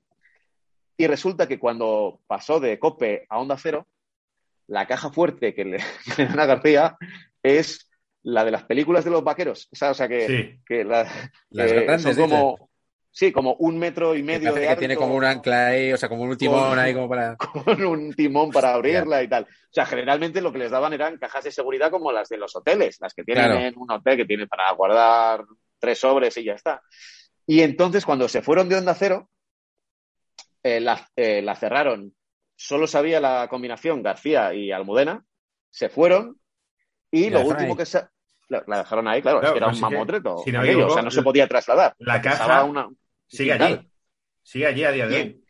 Claro, entonces Almudena me dijo que esa caja fuerte sigue en el despacho de un directivo de Onda Cero que no se puede abrir, o sea, esta caja no se puede abrir. Yo le dije, aquí os voy a quitar un poco de magia de la historia. Y le dije, pero, pero guarda todavía algún documento secreto de García. Y me dijo, no, no, la dejamos vacía. Pero, No, pero- ¿cómo, mo- Ah. pero cómo molaría? Sí. Vamos a pensar Eh, que vamos a sí. pensar- pero que sí, ellos piensan que está que vacía, sí. pero algún papel se puede enganchar en la parte de atrás y está todavía ahí. Sí, Y sí, está que hay- todavía, ¿verdad? Y, y si le das ahí con raspas y un compartimento secreto, ahí, pero tú, imagínate que los secretos de García puedan estar en una caja fuerte que nadie tiene la combinación, que además Almudena me ha dicho que ya la olvidó y tal, y que no se acuerda de, Sí, sí. de aquella combinación, Ya, ya. El PUC. y que está, El PUC. pero que está en un despacho de un directivo de Antena 3 ahora en San Sebastián de los Reyes, que la tendrá de adorno porque será muy bonita, y- pero, pero, pero ahí está, ahí está. Y ahí está esa Pues caja objeto, fuerte. objeto de culto, dale. Sí, sí, Imagínate, que tenga ¿eh? Secretos Imagínate. sobre, sobre Aznar y que es como su, su archienemigo y están ahí escondidos para, Mm. para. Sí, sí Almu- Almudena me contó varias de, de esas, de cómo le llegaba información, y era alucinante. ¿eh? De cómo llegaba información a García en sobres, y era alucinante. Es sobre Eh, anónimos. Sobres anónimos que decía. eh, bueno, esto, la verdad es que no sé si, si lo. Sí, si- sí. Puedes contarlo. si-. Sí, ¿puedo contarlo? Sí. No, es que no sé si. eh, creo que me lo contó off the record esto. Pero bueno, yo creo que tampoco importa demasiado. Creo que más o menos puede ser conocido. Pero eh, Almudena quería saber quién enviaba esos eh, sobres con la información sobre, yo qué sé, pues el Real Madrid, Florentino Pérez, lo que fuera en aquella época. Sí. Y entonces le dijo al de seguridad que cuando viniera alguien a entregar el sobre, que le avisara. Y entonces una, una mañana le, le avisó y bajó corriendo a Almudena y pilló a la persona que había dejado el sobre. Y dijo, no, no, yo no tengo nada que ver.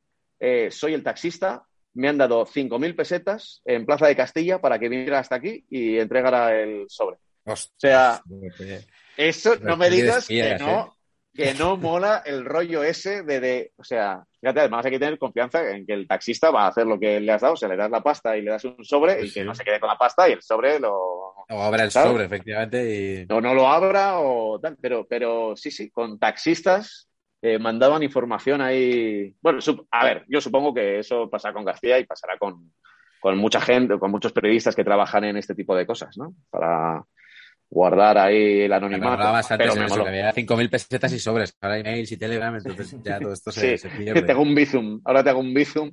Ah, claro, ahora, ahora con, con las aplicaciones estas, no, no, claro, tú no puedes pedir un Cabify para un asunto de. Sí espías, recuerdo de cuando yo empecé a trabajar en la tele, que no estaba todavía haciendo entretenimiento, que hacía deportes y tal, eh, cámaras que mandaban la cinta a la tele en taxi.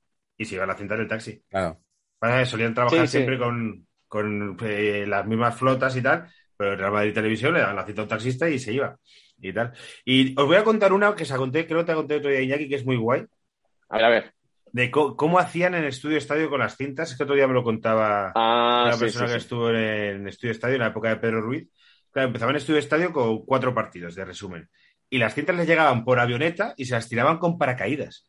Y me quedé loquísimo con eso. Sí, sí, sí, sí. guay. Yo entrevisté para un podcast a Pedro Ruiz, que estrenaba, yo sabía que le había hecho Estudio Estadio y... Sí, sí. El- eh, Oye, le podríais traer, ¿eh? Algún día. Eh, no, no, eh, yo ¿No? Estuve, estuve el otro día comiendo en su casa. Y el tío no es nada, nada, nada digital. O sea, si le decimos Ah, de hacer no, ¿eh? una, una cosa como la que estamos haciendo ahora, o sea, nada digital quiere decir que le escribe a mano sus guiones y se los pasa en la máquina. O sea, un- está- tiene un StarTAC. Y los números no los tiene apuntados, se los sabe de memoria. O sea, estamos hablando de la persona más analógica que he conocido en mi vida. No, es un Y que todos los días a las 7 de la mañana se da un baño. En su piscina, Ahí en, desnudo. en- Sí, en sí. su piscina. de- sí. Sí, Y vamos, o sea, me invitaron a comer y mira, las- me contó unas historias, la verdad es que un tío magnífico. Pues él, él eh, sabe también la de los aviones. O sea, eran. eran Es que me no- contó él, me la contó él, precisamente. Fue el que- Claro, pues no eran todos los aviones, o sea, no eran todos los partidos, porque había partidos que podían mandarlos con señal a Torre España y tal, pero era, claro, no era Torre España, era Prado del Rey. Todo el rey.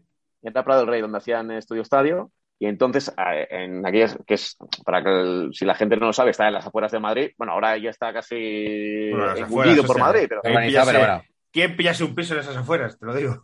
pero, pero entonces eran campos Claro. y tal. Entonces ahí eh, mandaban, y, y a mí me dijo que a veces eh, tardaban en encontrar la cinta, pero claro, pasaba el avión, lo tiraba, la avioneta tiraba la cinta, pero Tenían que alargar y alargar y alargar. claro, se pasaban que- 15 minutos buscando, era, creo que eran los partidos de, no sé si me dijo de Coruña o de Logroño o ¿Mallorca? pero ¿Puede cosas ser? así.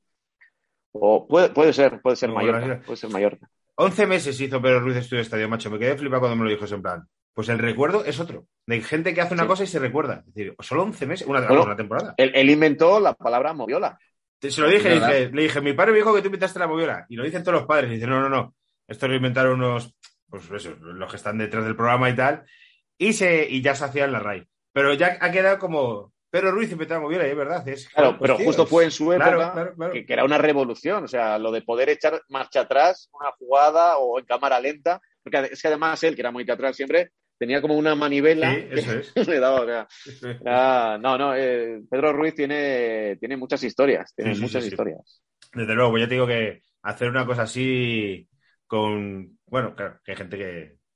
Hizo un programa con García, me lo contó, que creo que se llamaba Puente Aéreo o algo parecido.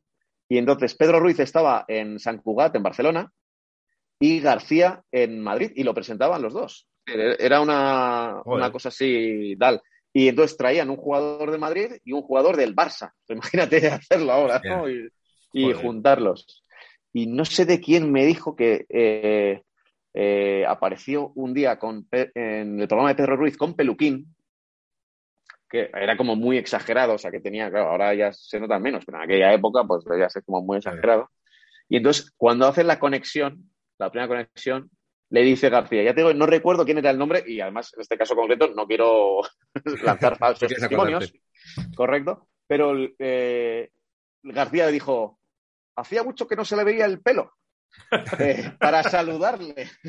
Eh, fíjate, claro, aquella época, o sea, me encantaría poder entrar en el archivo de, de televisión española o en el archivo de las radios, que no he podido, no he podido entrar para hacer el reportaje. A decir, Y- ¿de dónde has sacado toda la, toda la documentación sonora? Porque eso es lo que yo veía, la de la SER, por ejemplo, me llamó la atención porque yo he estado por ahí. y No, Hay muy poco. Hay- mira, eh, a ver, no quiero, a ver, fíjate, soy un humilde periodista, pero creo que se trata muy mal la fonoteca de las radios. Creo, o sea, desde, desde las propias radios, ¿eh? Creo Mm. que la tratan muy mal, que no conservan un tesoro que para mí es un tesoro, pero no te digo ya, es que es complicado ahora mismo, no te hablo ya de Bobby de Glané, que yo he oído hablar de él, pero no le he escuchado, o de Vicente Marco.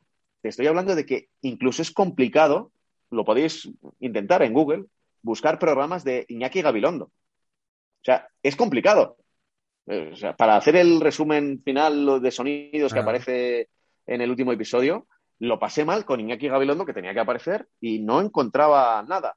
Es verdad que, y fíjate que estamos hablando que él creo que se retira en 2005, dos- ¿no? Cuando llega a 4, es poco después del, del Sí. 11M, 2005, 2006. Pues fíjate que estamos hablando de, entre comillas, antes de ayer, hace 15 Claro. años, que ya éramos en un mundo digital, ya había webs, y sin embargo no es difícil encontrar. No digo que, que sea imposible, ¿eh? porque hay un buscador de, de cadena SER de entonces y tal, pero hay que es como prehistórico, hay que poner los nombres exactos, cada ventana te aparece una publicidad, es un, es un dolor de cabeza. Pero bueno, por ejemplo, Radio Nacional de España sí que lo cuida mejor, sí que tiene departamentos y demás y es más fácil encontrar cositas. Pero, pero otros, no sé.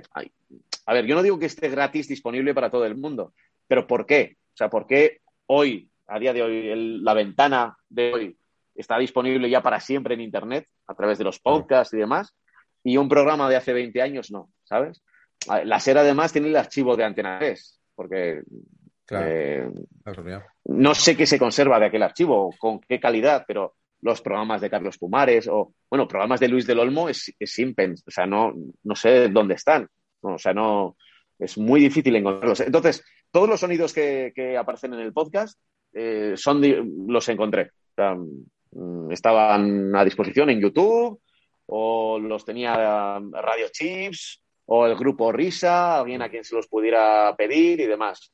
Yo, a ver, si hubiera hecho este reportaje para Netflix o para Amazon, pues eh, no, lo- no lo habría podido hacer. Habría tenido que pedir permiso para utilizar esos sonidos. Yo no tengo los derechos, la propiedad. Tú sabes cómo funciona eso en la televisión. Eh, pero, eh, a ver, lo que hice fue eh, un reportaje para la radio, reportaje radiofónico que se emite primero en la radio y luego se distribuye en podcast. ¿Vale? Pero digamos que en, las radios, entre las emisoras de radio, a ver, pues pode- podemos utilizar sonidos. No sé si es legal o no sé si hay un vacío legal, pero bueno, en, en cualquier emisora, eh, el grupo Risa, Isaías La Fuente, eh, Sí. los reportajes de Alsina, todos al final se, se utilizan sonidos de, de otras radios. Me aproveché un poco de ese, de ese concepto y sobre todo que no hemos ganado ni un, ni un euro con el, con el reportaje. O sea, no, no, está, Claro. no está ni vendido. no- a ver, eh, creo que sale un, un pre-roll, creo que hay un pre-roll, ¿no? Que hay un anunciejo que sale antes de... Pero, a ver, eso es como el pre-roll que te puede dar YouTube. O sea, pues son un, no sé, unos céntimos realmente. Eh, Una cosa así. El otro O día sea- miré por curiosidad de los 160 programas que llevamos, yo no sé cuánto llevamos, y creo que eran como 40 euros de YouTube lo que llevábamos acumulado. Que Pues, ni ah- hemos cobrado, ni nos sé. creo, que eran, creo que eran 30 y pico de euros, Iñaki, que ni, no te lo he dicho, pero bueno, pues ahí creo que tenemos 30 y pico de euros que yo no sé ni cómo se cobran. O sea, sí, sí, son céntimos. Pero Pues- bueno, pues eh, has ganado el tener el mejor podcast deportivo del año. Eso es así. Oye, te lo agradezco, Sí, sí, porque eso no, es no objetivo. trata de deportes, la verdad. pero- Sí, joder, pero es. No, Bueno, sí, es verdad, está, es relacionado con el mundo de- del deporte, sí. A ver, yo sé que, yo sé que, mm, bueno, que es una buena, eh, ha salido un buen producto. O sea, cuando Sí. lo haces, dices, coño. ¿Estás pues, satisfecho con lo que ha salido? sí, sí, sí, mu- mucho, mucho. Más, mucho más de lo que esperaba. Quiero decir, cuando yo tenía la idea de, oye, tengo la idea de este cierre, por si alguien no lo ha escuchado, no voy a decir quién cierra el podcast, pero tengo la idea de este cierre. Mira, lo, lo voy a decir. Eh, creo que se produjo un milagro. Creo que se produjo un milagro. Me voy a poner serio. Bueno, serio no, pero porque es un poco de coña. Eh, entre el primer episodio y el segundo pasa tanto tiempo porque yo caigo enfermo con coronavirus. Es verdad, sí, sí. Ostras. Y, y esto que dicen de los futbolistas, que siempre era el mismo comunicado de está asintomático en su casa. Yo no, yo estuve en mi casa, pero asintomático no. O sea, yo estuve, a ver, yo estuve fastidiado, fastidiado. No, no, por suerte, no de pulmones y, ni nada, pero, pero fastidiado, con muchísima fiebre, con, bueno, fatal. Y entonces, el día que me dice eh, Pepe Domingo, venga, sí, que es la última jornada de liga, voy a. Igual se me ha escapado algo, algún dato. Pero voy a grabar esto. Sí, ya lo digo, sí. Pepe Domingo, vale, Pepe Domingo. Eh, sí, porque si no, no va a tener sentido la historia. Entonces, eh, lo graba, no podía grabarlo más que en estudios de COPE y la última jornada de liga. Eh, porque ya se acababa la liga y ya se iba de vacaciones y ya no podría grabarlo nunca más.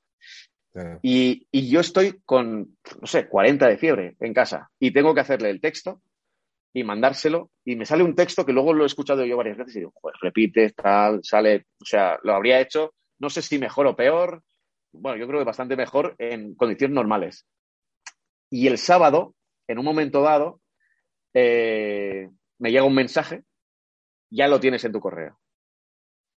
Y ese sábado yo estaba, pero fastidiadísimo, o sea, pero o sea, pero claro, sobre todo con la incertidumbre de si voy a seguir todavía empeorando. Es lo que yo creo que es lo peor que ha tenido esta enfermedad. Bueno, lo peor no, que lo peor es, es la fatalidad y la muerte y lo que todos sabemos. Pero, pero en el momento en el que la estás sufriendo, no sabes si, si estás mejorando o no, ¿no? Y en ese momento en el que me pongo los cascos, me voy al ordenador, bajo, descargo el audio y le doy al play y oigo lo que va a ser el final de, de- de Saludos Cordiales, cuando solo había publicado un episodio, pero ya oigo el final, creo que se produjo un milagro. O sea, creo que, que hubo ahí, o sea, que para mí es San Pepe ya. Es, para mí es San Pepe Domingo Castaño. Yo creo que, que, que, eh, el, domingo empecé a mejorar y ya el lunes estaba, eh, estaba relativamente bien. Pero Pepe Domingo. eh, me curó Pepe Domingo. O sea, Qué me curó. bonito, qué bonito. Esto se, qué se lo he dicho a él, ¿eh? Se, lo- se lo he dicho a él, que tengo, Qué por suerte, confianza, pero, pero me curó. O sea, creo que, a ver, probablemente no, y fueron los cinco días que hemos pasado todos los que No, hemos sufrido no. la enfermedad y tal, No pero a mí me gusta creer que Pepe Domingo tuvo algo que ver ahí con, con siempre la vida, siempre la radio. Qué Mira, guay. esto no lo había contado algo de mesiánico, yo que me he despertado tantas noches con el final del, del larguero, con la música esa, y sí que tenías como esa sensación de que te estaban hablando desde arriba, ¿no? O sea que, pues, Sí, sí, sí, sí, que había ahí una voz y tal. Y luego, cada día sí. que iba editando capítulos de, de Saludos Cordiales, me ponía al final. Me ponía la musiquita y a Pepe.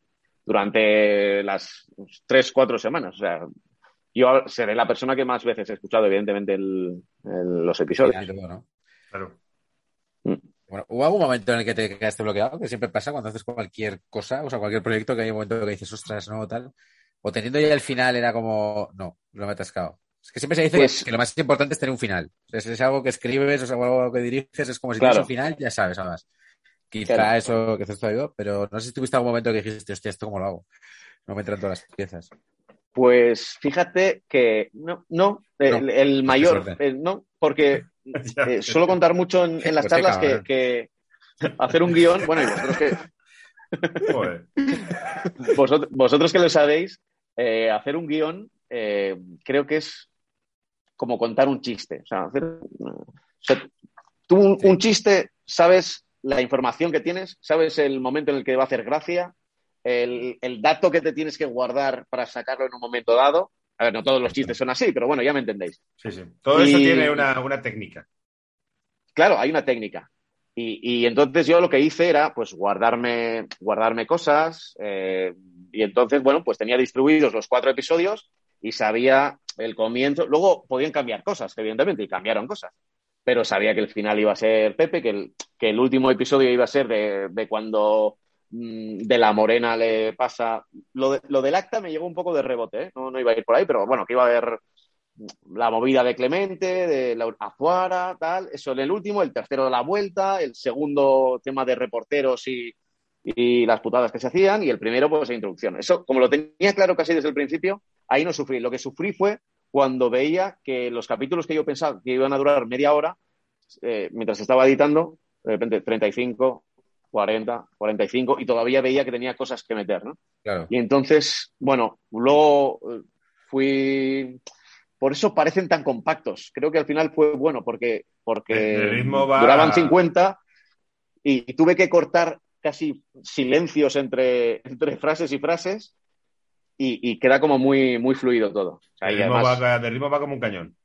Sí, Ah. sí, no, no te deja respirar. O sea, acaba un bloque y enseguida comienza otro y tal. Y, y una de las cosas que tuve muy en cuenta fue una cosa que me enseñó un locutor argentino que se llama Andy Kundesov, que, mm, bueno, vino a hacer el programa eh, aquí a Radio Marca cuando pasa por España. Y me dijo, frío y calor. Para que un programa funcione, frío y calor. Y con frío y calor se refería a eh, emoción y Emoción carcajada. chiste, ¿no? Emoción y chiste. Sí, emoción y chiste. Y entonces creo yo que los momentos de chiste, que de los que la gente no se acuerda demasiado, pero, eh, pero me sirven para, para que luego el siguiente momento más emotivo funcione mejor. Por ejemplo, la gente me habla mucho de la retransmisión de Dietzen, de la caída de Dietzen, de todo eso, ¿no? Justo antes eh, aparece mm, eh, ay, el técnico de sonido de Onda Cero contando que García, mientras estaba meando, le sostenía el micrófono. Es verdad, es verdad, Claro. es verdad. Pero, pero la gente recuerda lo de Dietzen, pero yo creo que en realidad la clave de que, de que lo de Dietzen les llame tanto la atención, sea un momento es porque justo antes Sí. les he dado un poquito de, de frío. Interesante. De frío eso, para ¿eh? luego el calor, o al revés, no sé, el que sea. Pero, pero creo que eh, ahí también estaba, el, el guion lo fui construyendo también un poco de, venga, bloque, bloque más ameno, bloque más tal, bloque, bloque de coña, bloque serio. ¿no? Eh, o sea, a nivel de estructura tiene mucho sentido, sí, sí. Sí, sí. Pero esto Sí, se me ocurrió es. después, quiero decir, igual cuando lo hice. No, pero que es la típica cosa que, que, que parece sencilla y no es difícil, y no es tan fácil de hacer, porque cuando te encuentras con todo ese material, distribuirlo y tal, y ahí sale de una manera muy... Pues es que esto es como cuando hacen los programas estos de, de los tróspidos y todas estas cosas, que primero se graba y luego se, se guioniza. Yo nunca he trabajado así en ningún programa, pero lo veo complicado, ¿eh? porque a veces la cantidad es tan grande si lo hace solo una persona que es en plan, Sí, yo, ¿por yo dónde eso, empiezo esto? No, lo de los tróspidos, eso sí que. o sea, yo, eh, los trópidos eh. son 10 días grabando a, a saco, a saco, a saco y ya luego se edita Claro. y dura lo que sea, como la isla esta de, de los que follan y todo esto. Graban a saco y tal. como cualquier documental. Yo que fui muy fan, eh, a- tengo que decir. Yo fui muy fan de los. ¿Cómo era? Un príncipe para. ¿no? ¿Cómo Para era? Corina, Príncipe para- un príncipe para Corina. Maravilla. Yo, yo solo me quedé, es verdad, en las primeras ediciones de casi todo. ¿eh? En las segundas no. Es que de ¿Y- hecho el quiere para Corina fue el, fue el primero, ¿eh? el segundo Claro. ya fue un poco peor. Sí. Efectivamente. ¿Quién quiere casarse con mi hijo? También está muy guay. Ese no lo vi. Sí, pues seguro Sí, me sí, parece. sí. "Oye, Pues iban madres, pues el informático virgen, el no sé qué tal, y siempre un fucker, porque siempre había un fucker. Y pues eso, pues iba teniendo citas y al final, en el último programa, el hijo decidía entre la finalista o la madre. Y algunos se quedaban con la madre. Como el informático virgen, que se quedó con su madre en vez de. Madre. Es que me acuerdo mucho de. ¡Qué sorpresa! no sé si por empatía, pero tal, pero me acuerdo mucho. De los fucker, tío, no, no los distingo, pero en todos los programas había un mega fucker con unas especies de modelos. Sí, ahí, ahí yo sufro por los guionistas, porque pienso, joder, la cantidad de horas que habrán grabado Claro. para que salga sí, media historia decente. Tal cual. Además, como tienen que comprimir mucho las, las producciones para que sean más baratas, graban mucho en muy, muy poco tiempo. Entonces, al final, es, tú tienes que hacer que parezca que han estado tres meses juntos y a lo mejor se graban 10 días. Y han estado 10 Sí, días sí, y tal. Y he conocido a alguna gente que ha trabajado en eso y. y co- Conocí en su día uno que trabajó en el programa este de, de un. ¿Cómo lo digo? De gente racializada romaní que iban a. a- y les grababan mucho. Y, de esta, y, y además me contó anécdotas del rodaje muy, muy curiosas. Entonces, pero que a lo mejor estaban ahí en el poblado de esta gente racializada romaní. Eh, es que somos amigos de Robert Bodegas y sabemos que no lo pasó bien.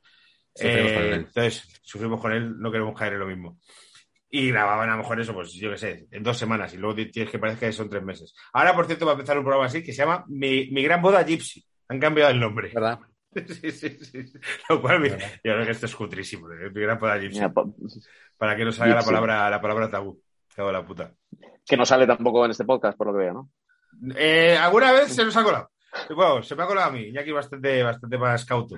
Entonces, Vale, vale. y además aquí se edita poco. A veces se edita, pero se edita poco. Aquí se corta por el principio, por el final y tal. Eh, vamos a dejarlo, ya vamos, una, una buena charla, pero otro día, la turra seria. Pablo, sí, sí. te vamos a atracar para hablar de radio, para hacer un, eh, un programa sobre radio, porque a los tres nos gusta mucho la radio y para hablar, má- más, que solo de saludos cordiales y tal, de radio, o porque creo que hay temas que a lo mejor hemos pasado muy por encima sobre el estado de la radio, sobre la radio que se ha hecho, la radio que se hacía en ciertas épocas. El que podemos debate un de, día- de si el Twitch y la radio son enemigas, el Twitch y la tele y tal, ¿no? Todo esto lo podemos hablar. Bueno, Lo de eh, estamos compitiendo por el tiempo de ocio de la gente, ¿no? Todos ahí a la vez. no, sí, eso es. pues. Pero muchas gracias. Eh, ya digo Oye, que no. nuestros, nuestros paquetes se lo van a celebrar mucho este programa. Gra- gracias a vosotros, ¿eh? que, que os sigo menos de lo que debería, pero es que, claro, haciendo ahora 10 horas de radio cada, Ah, joder. no, 20 horas eh, cada fin de semana, entre, pues eh, es una de las cosas que estoy echando de menos, que no, no tengo tiempo ni para escuchar podcast, ni para ver series, ni para nada. Así que, pero bueno, eh, creo que cuando me estabilicen los horarios, podré, mismo que he grabado esto, pues podré escuchar, ¿no? Podré- Muy bien. podré verlo. Y Jackie, pues el nada, próximo muchísimas programa. gracias, enhorabuena. Álvaro tiene mano en la SER, o sea que dile que lo del premio Ondas de este año tiene que caer. Eh, tengo mano en la ser SER, profesional. pero ahora que Roberto Sánchez eh, ha presentado el Si Amanece Nos Vamos, no me ha llamado, ¿eh? Para la ventana sí, pero para Si Amanece no me ha llamado. No, no, broma, broma. Que justo que me he ido. me he ido Un secreto, un secreto muy rápido. En el montaje final iba a aparecer si amanece nos vamos. Sí, Y me arrepentí de, me arrepentí de que al final no entrara porque encima como se ha recuperado, ah, esa no, claro. Ah, pues mira, Sí, sí. me dio Gran rabia. Iba programa. a aparecer el indicativo. Pues es que- Si amanece, Y gran tío Roberto Sánchez. ¿eh? Yo te digo, he estado trabajando con él como cuatro años en verano y, y, joder, Sí. eh, tío eh, majísimo. Bueno, pues nada, chicos. Eh, Bueno, Pablo, gracias. ya te volveremos a molestar. Iñaki, que te, que te vaya bien mañana en el trabajo. Saludos cordiales. saludos cordiales. Luego. Queden con Dios. Eran muy malos, eran paquetes, si ellos pudieron, tú también puedes.